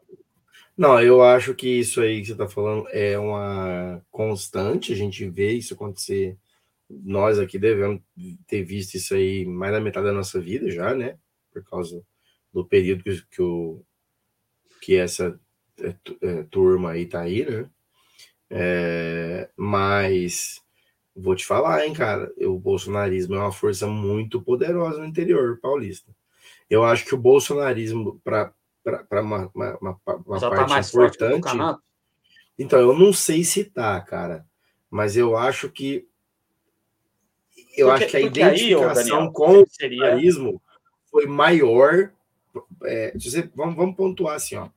Vamos voltar lá em 94, quando, quando é Boa. eleito lá o, o Mário Covas. Aqui, naquele momento, se você transpor, tentar pegar a, a, virada, porque lembra que a gente tinha vindo do Montoro, é. do Quercia, é. do Fleury, né? E depois. Aí você teve é... a briga da classe média entre o malufismo e o tucanato. O PT não tinha Sim. vez. Eu não sei Sim. como é, é, é, um Dina é que, na verdade, o, o, o tucanato tempo. aí nessa época, ele era ainda rescaldado, porque o Tucanato era muito novo em termos de formação nesse período. É, ali né? o, o Maluf herdou os fãs do que era aquele do que tempo. era o que o, do que era a parte é, ou reacionária do MDB, que é o que dá ensejo, inclusive, ao, ao próprio PSDB, né? É, então, é, é, acho que se a gente for comparar esse nascimento do tucanismo com o nascimento do bolsonarismo, eu acho que o tempo histórico, a, a conjuntura, faria o bolsonarismo ganhar em termos de start, de, de saída para uma, um, uma nova hegemonia, sabe? Porque você pega o, o, o interiorano é, paulista, pelo menos na minha cidade, Ribeirão Preto, a região aqui, os caras parecem muito mais bolsonaristas do que PSDBista. Tá? É, seria uma discurso, reabsorção, né? Se a gente analisar. Seria, seria uma, uma, uma, uma, uma digamos que seria uma correção de rota, sabe? Uma correção, é assim, que, o que, que, o PSDB era a única opção, sabe? É. Agora a gente se é, encontrou mesmo, sabe? O que, que aconteceu com o malufismo? O malufismo foi perdendo força, nunca mais vote em mim, né? E eu, eu tô falando vote em mim porque foi o Maluf que falou nunca mais vote em mim. Eu não falo vote, né? Por isso que eu tô falando vote em mim. Então, assim, uhum. o, o, o, Tucanato engoliu o malufismo porque teve a história do Celso Pita, né? E aí agora seria um reposicionamento de força, que é possível, mas que eu acho que ainda não está concluído por, por conta da força do que o PSDB adquiriu, mas pode acontecer. Sim. De Sim. este público mais reacionário que ficou obrigado a votar no Tucanato, volte ao reacionarismo e assuma o bolsonarismo. Cara, porque se você pegar. Tarcísio, se você pegar. Tarcísio cara, for governador de São Paulo, é complicado. É, não. Se você pegar o, a eleição do. O que, o, o que precede, precede a eleição do Dória para governador aqui em São Paulo, o discurso dos caras, tá? em é, alinhamento é, ao é. Dória, é parecia extrema... muito mais o alinhamento de extrema direita do que o alinhamento ao Alckmin, por exemplo, da época é, PSDB. Deixou de ser aquele, aquele PSDB é, neoliberal para ser o ultra neoliberalismo reacionário. Né? É, e, e, neoliberal como, também. Como, e, e é, curioso. E é curioso, assim como isso acontece, e aí é como vocês falaram, né? A, essa reposição acontece exatamente com a, o surgimento do Bolsonaro, né? Porque é em 2018 que esse grupo mais, digamos, reacionário abre as asas e, e peita o, o Geraldo Alckmin, entendeu? Peita uma figura é, assim tradicional do partido, né? O Geraldo Alckmin Sim. foi para a campanha sozinho, foi concorrer à presidência da, da República sozinho, Não, sem cara, contar sequer com, com o, o, o, partido aqui em São Paulo, né? Então isso não tanto que mostra se que você pegar, se você pegar até a, a mesa intelectual. Claro que isso é anedótico, mas, por exemplo, é, esse professor que eu contei o caso dele aqui é um cara pós-doutor, super preparado intelectualmente e tal. Mas o cara jurava que ganharia Alckmin, porque ele era um votador no Alckmin, né? Cara, o Alckmin passou a vergonha que passou, o cara não teve nenhum escrupulinho para virar assim do nada um bolsonarista inveterado. Ele e a esposa. Entendeu? Gente que não é o tiozinho ali que, que vende couve na, na, na, bicicleta, não, cara. É um cara que fala quatro, cinco idiomas, que escreveu meia dúzia de livro. Entendeu? Então, quer dizer, o bolsonarismo representa nas pessoas algo muito mais profundo e muito mais identi uma questão de identidade com as pessoas mesmo, de verdade, nos seus âmagos, do que o PSDB. É, a relação é mais íntima, né? Uma relação muito mais íntima do que aquela Sim. relação protocolar de votar 45 só a cada dois anos, entendeu? É, Exatamente. Tanto é que o Tarcísio Gomes ele já é segundo colocado nas pesquisas aqui no, em São Paulo, né? E é um sujeito, de novo, carioca, nada, nada contra carioca, mas é, é São Paulo. Identificação é, nenhuma, né? É, é São Paulo disposto é, a eleger um carioca. É, é a vingança. Não, é a não, vingança do Rio. Não. Ó, para. É a vingança do Rio em relação a São Paulo, para, porque nós mandamos. Jundiaí, Jundiaí mandou o Wilson Witzel falar, minha querida Jundiaí. Eu amo Jundiaí. Mas olha o que, que vocês ah, mandam. Mandou o Bolsonaro para lá também. Né? São Paulo mandam... mandou o Bolsonaro para lá, né? É, mandou tá a família. Mandando, tá Agora eles mandam o Bolsonaro, o, o Tarcísio para cá. É a vingança.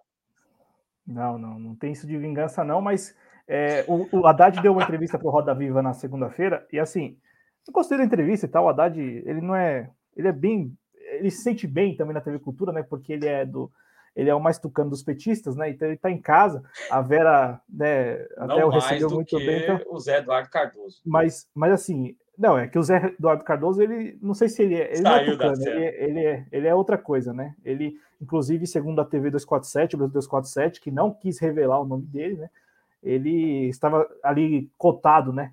É, como o grande traidor do PT, naquela história de traidor do PT não, e tal. Né? Ele era um dos nomes mais cotados, e eu acredito Sacanagem. nisso sim. Eu acho que ele.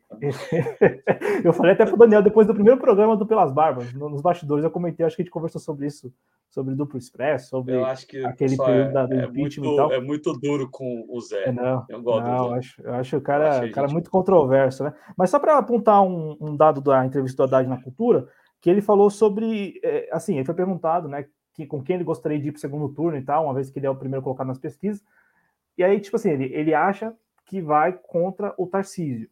É, só que diferente de 2002, quando o José Genuíno foi para o segundo turno e tal e perdeu para o Alckmin, dessa vez ele teria o apoio, na cabeça dele, ele teria o apoio do Márcio França e do eleitorado do Márcio França. Só que o eleitorado do Márcio França não necessariamente é o eleitorado do PT, vai votar no, está disposto a votar no PT. Talvez, Daniel, a gente tenha isso, né? O, o, o Haddad no segundo turno eventualmente no segundo turno, apoiado pelo Márcio França, mas sem que o eleitor do Márcio França vote no PT, uma vez que é um eleitor também que é, estaria nessa votando no Márcio França exatamente para não votar nem no Tarcísio e nem no Fernando Haddad. Mas tendo que votar no Fernando Haddad ou no Tarcísio, eu votaria no Tarcísio, né? É, que é o que eu, eu, eu Márcio, Fran, Márcio França é da linha do Gucci. É, é que, é que a, a, eleição em Guarulhos é mais local, mas o que o Gucci fez para ganhar do Eloy Pietá em Guarulhos é, só, só não foi pior do que o que fez o PSB para ganhar lá em Pernambuco. Porque o que fizeram com o Eloy Pietá em Guarulhos, o Gucci, que à época ainda era do, do PSB, tanto é que depois migrou para o partido do Gilberto Kassab. Né? Mas vai lá.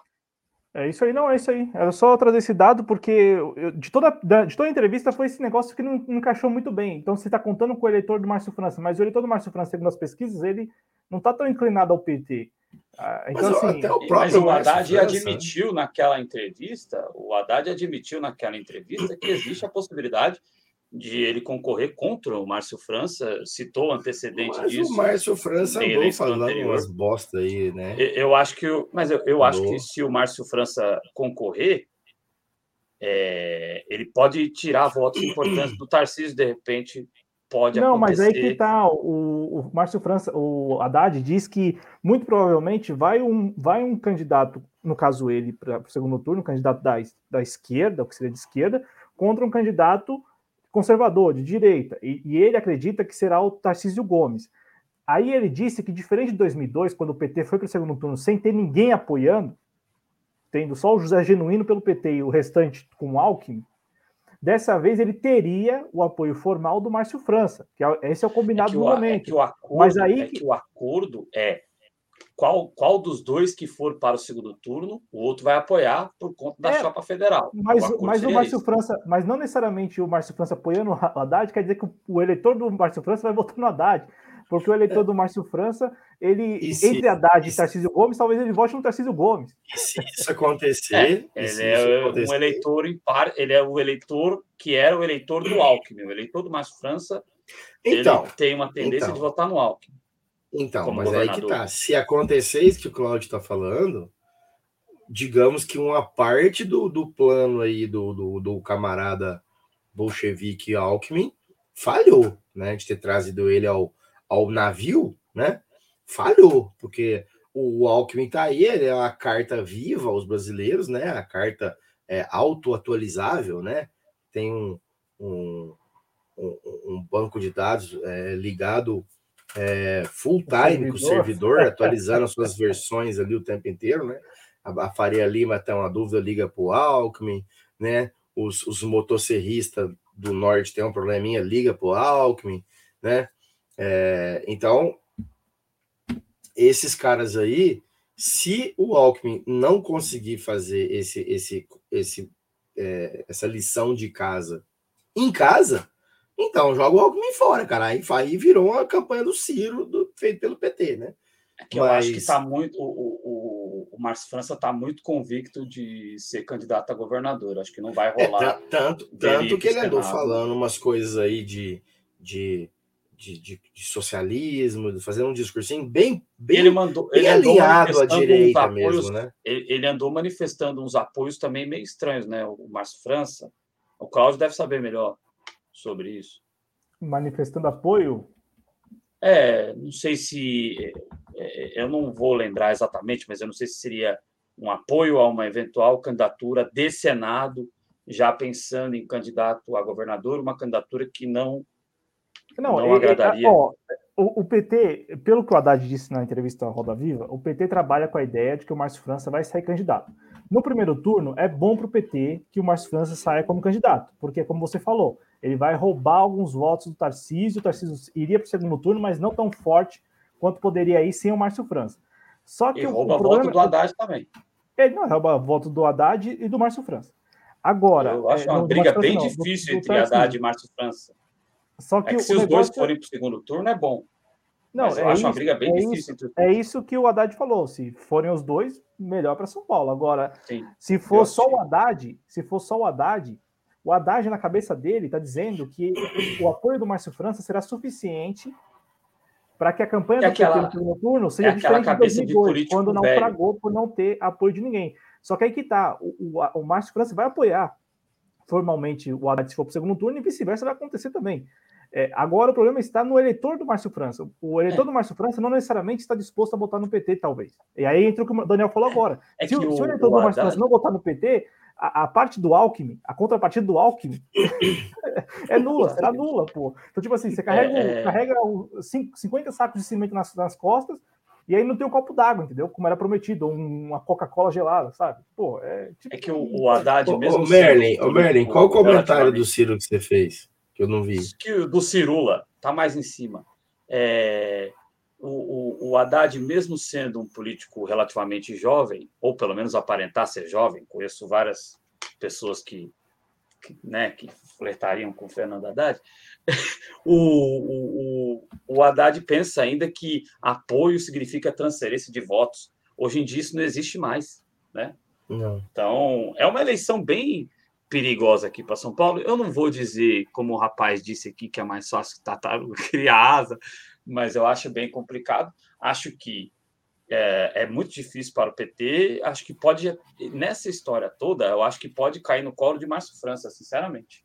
E claro que é muito menos pior do que ser governado por Tarcísio, sei lá, não sei nem o sobrenome do Tarcísio, se é Freitas, se é Gomes, é os se é dois. Oliveira.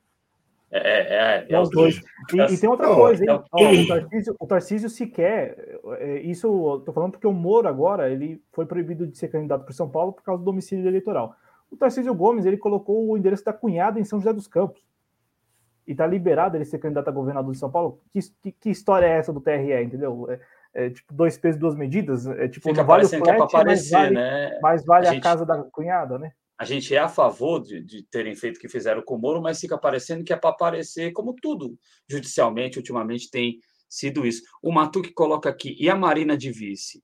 Eu acho que é um tópico bom, Cláudio. É, é, a mim me surpreendeu muito todas as sinalizações, não do Haddad para a Marina, porque o Haddad sempre foi um conciliador, mas da Marina em relação ao Haddad. Né? A Marina ficou tuitando ali é, em tempo real no Roda Viva, eu estava assistindo, estava em duas telas. Numa eu estava com a luta livre, que eu não perco uma, e na outra eu estava com o Fernando Haddad. É, a Marina ali tuitando, caramba, bicho, Marina apoiando firmemente um cara do Partido dos Trabalhadores. Eu devo ser muito inocente nesse E negócio. o Haddad também deu uma. Ele, ele deu uma deixa na, na entrevista que pode ser um negócio aí que o Daniel, não sei se ele curte muito, mas é, ele falou, Daniel, assim, que pode ser que a partir da federação surja um partido mais abrangente de esquerda. Sabe aquele negócio de juntar. Ah, para que ter rede, para que ter PSOL, para que ter PCdoB, todo mundo no guarda-chuva do PT. Então, um partido maior, sei lá, um partido bem maior, com, todo, com todas essas alas. Ele deu a entender isso, né, num dado momento ali, falando é, quando ele Que vai chamar? Qual o nome do partido? PT, Partido dos Trabalhadores. e, da, e, das, O e o PT número, vai virar o o- o Democratas do Brasil o é 13, tá, gente? Então, você tá na rede, é 13. Você vai no pessoal, é 13. Mas ele falou isso depois que perguntaram PT é o sobre o. Guilherme Boulos, né? 2024 e tal. E ele falou que esse é o acordo. O acordo tá dado, é esse mesmo. Só que aí ele, ele deixou isso lá, né? Falou, ah, pode ser que com a federação que partiu do PCdoB, a gente trabalhe numa ideia de um partido amplo, né? Um, um- talvez esteja surgindo um partido mais amplo, um negócio mais amplo, assim, um movimento mais amplo. Então, eu falo porque a gente conversou sobre federação, você deu a sua opinião, né? Sobre a questão da, da, da força partidária e tal, e aí meio que o Haddad é, dando essa, sinalizando nesse sentido. Sobre a Marina, assim, bem rápido, cargo, cargo, para uma figura do, como a Marina, se, se ela quiser ainda, assim, se ela quiser ter alguma, al- ainda mais nesse momento, nesse momento em que sustentabilidade, meio ambiente está tão na pauta, se ela quer aparecer, ela precisa, precisa ter cargo, né? Precisa ter cargo, cara. Então, é vice, pode ser deputada federal, qualquer coisa, é cargo, precisa de cargo, não adianta, né? Cargo, carguinho, como o pessoal deputada, fala. ela ganha e ganha bem e leva muito voto com ela. Inclusive para for... eu acho que ela deveria, se ela estiver pensando em fortalecer o partido que é dela. Se ela Mas sair não- para deputada mas- federal, ela pode. Mas só desculpa te interromper, Adriano, mas- mas pelo jeito não é fortalecer a rede, né? Porque a, Ele- a Luiz Helena tá A rede, inclusive, ela está enfraquecida, né? A Luiz Helena apoia Ciro Gomes enquanto É. candidata a presidente e, e a gente já imaginava esse tipo de postura dela, que ela tem É que a uma presidente do partido, o problema todo é que assim, eles não se entendem. É, a presidente nacional do partido é a Lu- é a Luiz Helena. Ela aprovou a, a federação com o PSOL e está na coligação do PT. Mas ela, particularmente, quanto É presidente. pedetista. Aí- Ela não é, ela não é, é, é, é ranço do PT que ela tem, é ranço do PT, a Luciana Genro E ela, e ela, Luciana é, Genro também não. tem ranço do Luciana Genro Não, ela não fez Porto isso. Alegre, né? Não, ela não Vamos fez isso. que a mas, é, Heloísa Helena mas eu tô falando era assim, uma que é uma história de política, ranço né? parecida. da- que a Luciana tinha um, um ranço grande, do- mas ela está apoiando o presidente Lula. Só citei como exemplo, porque no passado, se fosse quatro anos atrás, talvez a Luciana fizesse isso é, em relação ao presidente Lula. Daniel, O comentário Adriano, à vontade aí, viu? É, da minha parte, obrigado. Não, só, só, só, só falando aqui do que o Merlin falou do Lula, do, da comparação Ciro e Lula, cara, eu acho que em conteúdo programático, é, eu não vi o conteúdo programático do PT, conforme saiu agora, me parece que quentinho, então eu não li ele inteiro, né? É, acredito que tem alguma diferença na questão industrial, né?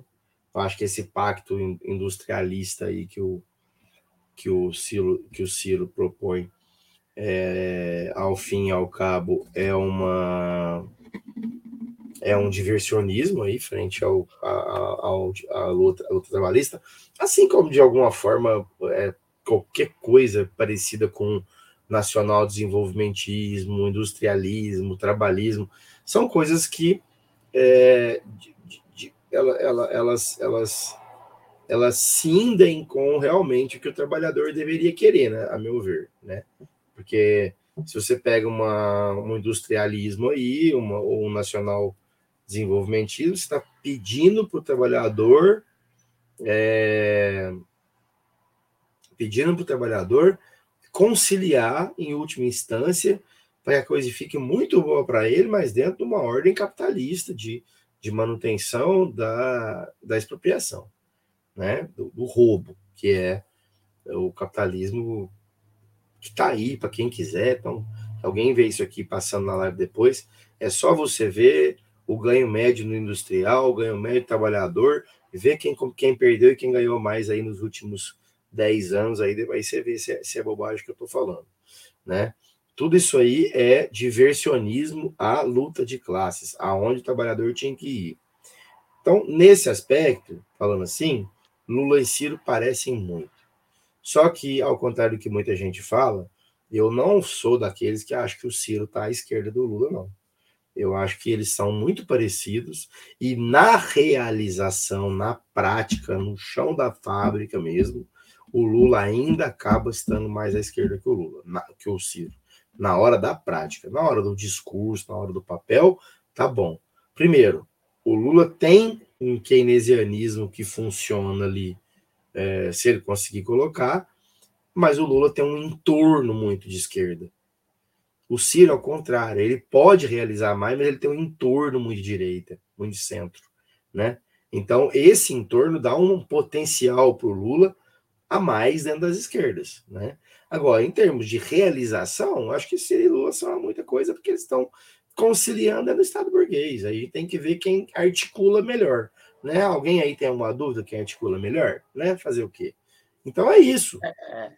É que é, ó, eu não Lula é meio que a mesma coisa na cabeça não. do imaginário coletivo, né? Na cabeça, é, ah, eles então. tiveram junto a vida inteira. É a mesma é, coisa, é, não, eu vou votar no, no Lula. Imaginário Lula coletivo, é sim, mas uma coisa interessante. Vou votar cara. no Lula porque o Lula é o cara, eu já, já votei nele, já deu certo para mim, vou votar no Lula. É, eu, eu não é, sei, eu não sei como é que é. Eu não sei como é que é, é na, aí no entorno de vocês. Mas no meu entorno que eu percebi é o seguinte: aquele cara que votou no Bolsonaro e que e que tá arrependido, na minha experiência aqui, esse cara não foi possível. Esse cara tá parado. Porque ele não vai pro Lula também, nem fudendo. Né? Então, alguns, quem era o cara? Alguns, é, não o bolsonarista mais extremo, evidentemente que não. Mas aquele Sim. cara que não tinha ideologia nenhuma e votou no Bolsonaro para acabar com a roubalheira, está propenso a, a, a, votar no Lula novamente. Eu já tenho ouvido Não, algumas pessoas. E, e, e, e, sabe, sabe onde, onde o cara estava indo? No Moro. No Moro. Então, quer dizer, quem tomar esse lugar aí do Moro vai ganhar um percentual desses caras que, o, que os caras falaram ali. 20 para cá, é, 20 para cá e 60 para lá, ou e aqueles depois... 45 que o Ciro fala que estão por aí dando bobeiro, que é onde. E aí, o, Daniel, o, o aí depois do dia da eleição, é claro que no fundo, no fundo, o, o Ciro não se arrepende, mas ele vai se arrepender muito do quanto que ele bateu no Sérgio Moro, porque era, mas o Ciro ele bateu convictamente, mas assim, para toda a narrativa se o Ciro não tivesse batido tanto assim no Moro, poderia muito voto do Moro ir para ele, entendeu? Mas ele bateu de uma forma tão veemente do Moro e isso tá na cabeça e, e isso juntou mais o imaginário dos, do, das pessoas em relação a Ciro e Lula. Então, o Ciro não tem para onde ir. Eu não vejo o Ciro passando de 12, de 15, porque ele tem aquele eleitorado que é dele, que acha que o Ciro tem que ser presidente e que o Ciro é fodão e que o Ciro vai revolucionar tudo e que tudo que ele promete vai uhum. cumprir. Mas Fora esse pessoal, ele não tem muito ponto de sair, cara, porque ele está encalacrado. Ele é anti-Lula, mas ele é vinculado ao Lula. Ele é anti-Muro, ele é anti-Bolsonaro, ele é anti-Lava Jato, ele é anti uh, as oligarquias. Para onde que o Ciro vai? O, o, o, o, Matuque perguntou agora há pouco: ah, mas o, o Ciro não pode virar o candidato das oligarquias. Não pode. Tem que fazer um malabarismo muito grande, não tem como. Então, ele, ele é fica encalacrado no percentual. É uma conversa dele. que nós já tivemos aqui, né? Talvez ele até quisesse, né, para ter a oportunidade de chegar lá e tal, mas não querem ele. É, tanto é que, desde, desde a primeira pesquisa de intenção de voto, ele é a terceira opção. Ele é o terceiro colocado nas pesquisas. Mas veja a, a, o malabarismo que fizeram para chegar na Simone Tebet agora. E que pode desembocar no Moro, eventualmente, lá no dia 15 de agosto. Sabe? Então, assim, Aí é um risco. O, o, o, o, Ciro, o Ciro Gomes, não, não, não, não, mesmo que ele quisesse, não vai ser porque não querem ele. Não querem. O União Brasil não quer. Ah, toda vez que há, rumor, o União Brasil não quer. Da Atena, ninguém quer. Por quê? Porque é exatamente como o Adriano está falando, o discurso dele é um discurso, ué, é o um discurso convicto de um sujeito que quer ou promete, quer revolucionar, entendeu? Então, assim. É, o é, Ciro é, teria que ser eleito, Claudio, por aclamação. Né? Ah, o Ciro é o melhor. Vamos colocá-lo lá por aclamação. Aí o Ciro seria eleito. Porque, isso, veja, até, até, o Alexandre Calil, que, que não esconde a simpatia que tem pelo Ciro Você Gomes. Deve ter um orgulho mas, mas dele. Ele, mas ele, por ser um político, por ser um político que, que entende que precisa, para ganhar a eleição, precisa estar com Lula e tal, segundo as pesquisas, né? Tudo baseado em pesquisa. O cara, o cara não deu nem um tchau pro Ciro. Ele falou que conversou com o Ciro e que o Ciro entendeu. Mas, assim, o, o fato de ter relacionado né, a campanha, a, a aliança, né, a formada aliança, uma aliança na qual o PT só fica com a, com a posição de vice né, na candidatura do Alexandre Calil, mas perde a, a, oportunidade de eleger um senador por Minas Gerais, né? É, a chapa é quase toda pura do PSD. É um acordo também, aquele acordo do PT, né? É, é o PT que faz tudo assim, é, é como que é, tudo no, pelo fígado, né? O negócio é, não é, é, é, não pensa muito. Tipo, é, Mas tipo pelo assim, menos quem está à frente desse acordo o, é o, o cara, que é um cara bacana, né? O importante. Um caçado. o importante é, é, impedir que, que eles se aliem com outros, né? Como aconteceu em 2018 lá em Pernambuco. Então, para terminar. Pessoal, né, só, só, só, um detalhezinho que o, o Merlin comentou comigo uma coisa.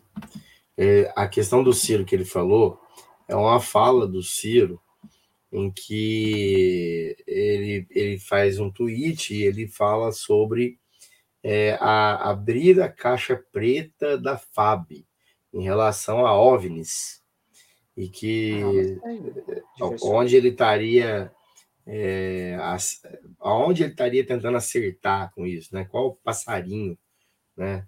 É, qual ninho, né? Ele estaria é zoeirinha. É, se é exército, se é o ufólogos, se é não sei quem, quem é, é um, um ninho passarinho, qual passarinho que ele estaria mirando ali hum. nesse, nesse, nesse, nesse, é, nesse, é, nessa tentativa aí, né, de abrir caixa preta, né? Que isso aí Para mim é entretenimento. Uma... Sim, não, é frufru, né? O cara Mas, assim, perguntou, é, porque, é firula dele. É porque, é, porque é, nos Estados Unidos, porque nos Estados Unidos isso teve um valor, né? Que foi-se ao Congresso e tal, não sei o quê. Cara, eu acho que isso aí é, é mais um diversionismo. Eu acho que não tem é. muita. A, a, a, a, é, eu tava. Eu campanha, não, vídeo. eu acho. É, eu assisti esse vídeo. O rapaz perguntou, o Ciro respondeu isso para ser simpático. O Ciro faz muito isso nas lives dele, eu acompanho algumas, não tenho tempo de acompanhar tudo. É, ele fez isso só para ser simpático. Não... Hã? Ó, Daniel. Salve segundo... Ronaldo Brito lá da Alemanha. Segundo o Ademar José Guevard, que é editor da revista UFO e fundador Sim. do Centro Brasileiro de Pesquisas de Discos Voadores, primeiro que o Ciro, abre aspas, né? Primeiro que o Ciro Gomes não vai ser eleito.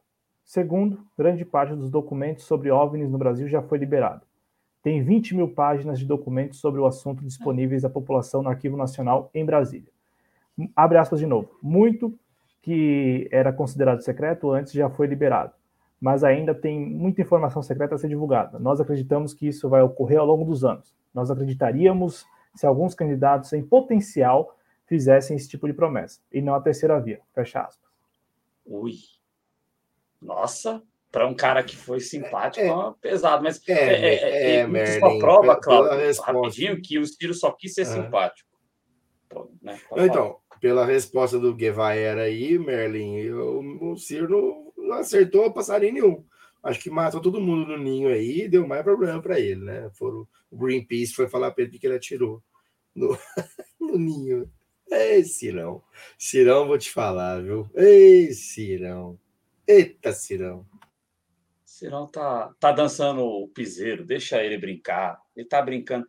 É, é, é, ele, ele tá brin... E ele gosta de brincar, cara. O que eu admiro no Ciro Gomes é que ele gosta da brincadeira. Ele já falou que a última dele. Eu acho que daqui quatro anos ele volta de novo. Ele está bem disposto, ele gosta da brincadeira, ele vai vir brincar de novo. Eu só É, gostaria isso- que ele fosse um pouco mais um- calmo, porque de repente ele tem um AVC aí, a gente perde ele das brincadeiras, ele precisa passar menos nervoso. Eu que o diga, eu estou quase com a mão paralisada aqui dos nervosos que eu passei. Bomba, Não bomba. Adriano, nervoso. Adriano chama Ciro de alívio cômico. É, é, é, o- é o entretenimento. É, o Ciro é o casé da política, só que com muito menos graça. É, continue nos divertindo. Volte daqui quatro anos para nos divertir mais um pouco. O nosso pessoal vai ficar bravo que eu falei aqui agora. Desculpa, é brincadeira. É isso. Daniel, muito obrigado. Adriano, muito obrigado. Obrigado a quem nos acompanhou até agora, 2 e 10 da manhã. O Eduardo Lima está aqui ainda. Eduardo Lima, você melhorou, né? Eu espero que sim. Eu espero Um que sim. abraço. Eu espero que tenha melhorado, cara. É, o Ronaldo Brito, como disse o, nosso grande Daniel Faleiros. Agra- agradeço demais a todos. Lembrando que semana que vem, feriado prolongado, mas estaremos aqui sem a bandeira do Corinthians, com a bandeira do Atlético. Só com a bandeira do Atlético. com- Esse programa E aqui, com a bandeira do Corinthians também. essa, esse programa aqui é só com a bandeira do Atlético. Daniel, inclusive, provavelmente não estará no próximo Pelas Barbas, porque ele descumpriu a, a regra a regra básica de estar aqui no programa, que tem que ser atleticano. Aliás, eu descobri que tem alguém atleticano aí no chat, né? Pelo menos pareceu ser atleticano, falou que foi assistir a final da Copa do Brasil ano passado. Obrigado, Adriano. Valeu, viu, cara? Tamo junto. Muito obrigado. Daniel, aquele Gente, abraço. Obrigado aí, galera do chat. Beijo no coração de todo mundo. Obrigado, meu irmão Cláudio, meu irmão Adriano. Semana que vem, se ninguém morrer, a gente vai estar aqui com o feriado não prolongado. Ninguém tem dinheiro. Se eu não tiver um AVC, nós vamos estar aqui, hein? A mão já está tá quase aqui. parada. O Ciro É, vai estar notícia- na pauta, Daniel? O Ciro? Hã? O Ciro vai Hã? estar na pauta? O Ciro Olha, não sei o que, que, é, o que, que é. Possível, né? Possível, possível que sim. É Vai que ele faz que, algum- quando a gente Teve gente Deixa que, o quando a gente menino falou que, brincar. que, que com certeza falaríamos do Ciro, ele levou para um caminho aí que eu não sei qual, porque, assim, a gente fala do Ciro porque o Ciro é presidenciável. Então, vamos Sim. falar do Ciro. Mas, mas tem Não, e gente assim, e assim, é a gente fala gente do fala Ciro porque ele tem uma construtiva, relevância também, né? A gente Hã? fala porque tem, a gente fala dele porque ele tem relevância, obviamente também, né? E mas ele, ele também é uma figura pública, eu falo se eu quiser e foda-se, né? Mas eu- se, talvez ele, se ele arrumar um debate aí será interessante para a gente comentar o debate. Se ele fizer algum comentário sobre UFOs, se ele falar sobre alguma coisa da Terra plana, quem sabe aí, Cirão? Cirão, ó, tá aí um, pô, fica aí, fica aí uma dica pro Ciro. Ciro, tem uns terraplanistas aí, velho. Quem sabe você não dá uma, uma atendida nesse público aí, né? Dá notícia, Ciro. Que dá notícia, dá, hein? Que dá notícia, dá. Aí, aí Gente. essa fronteira acho que ele não cruza. Galera, abraço pra vocês. Ó, vai Corinthians, fora Bolsonaro, paz entre nós, guerra aos senhores. Beijo, galera. E um abraço pro Jô que está desempregado, assim como eu. Força, Jô. Eu também saio na noite direto, não quero nem saber. Valeu, gente. Bom final de semana. Saúde.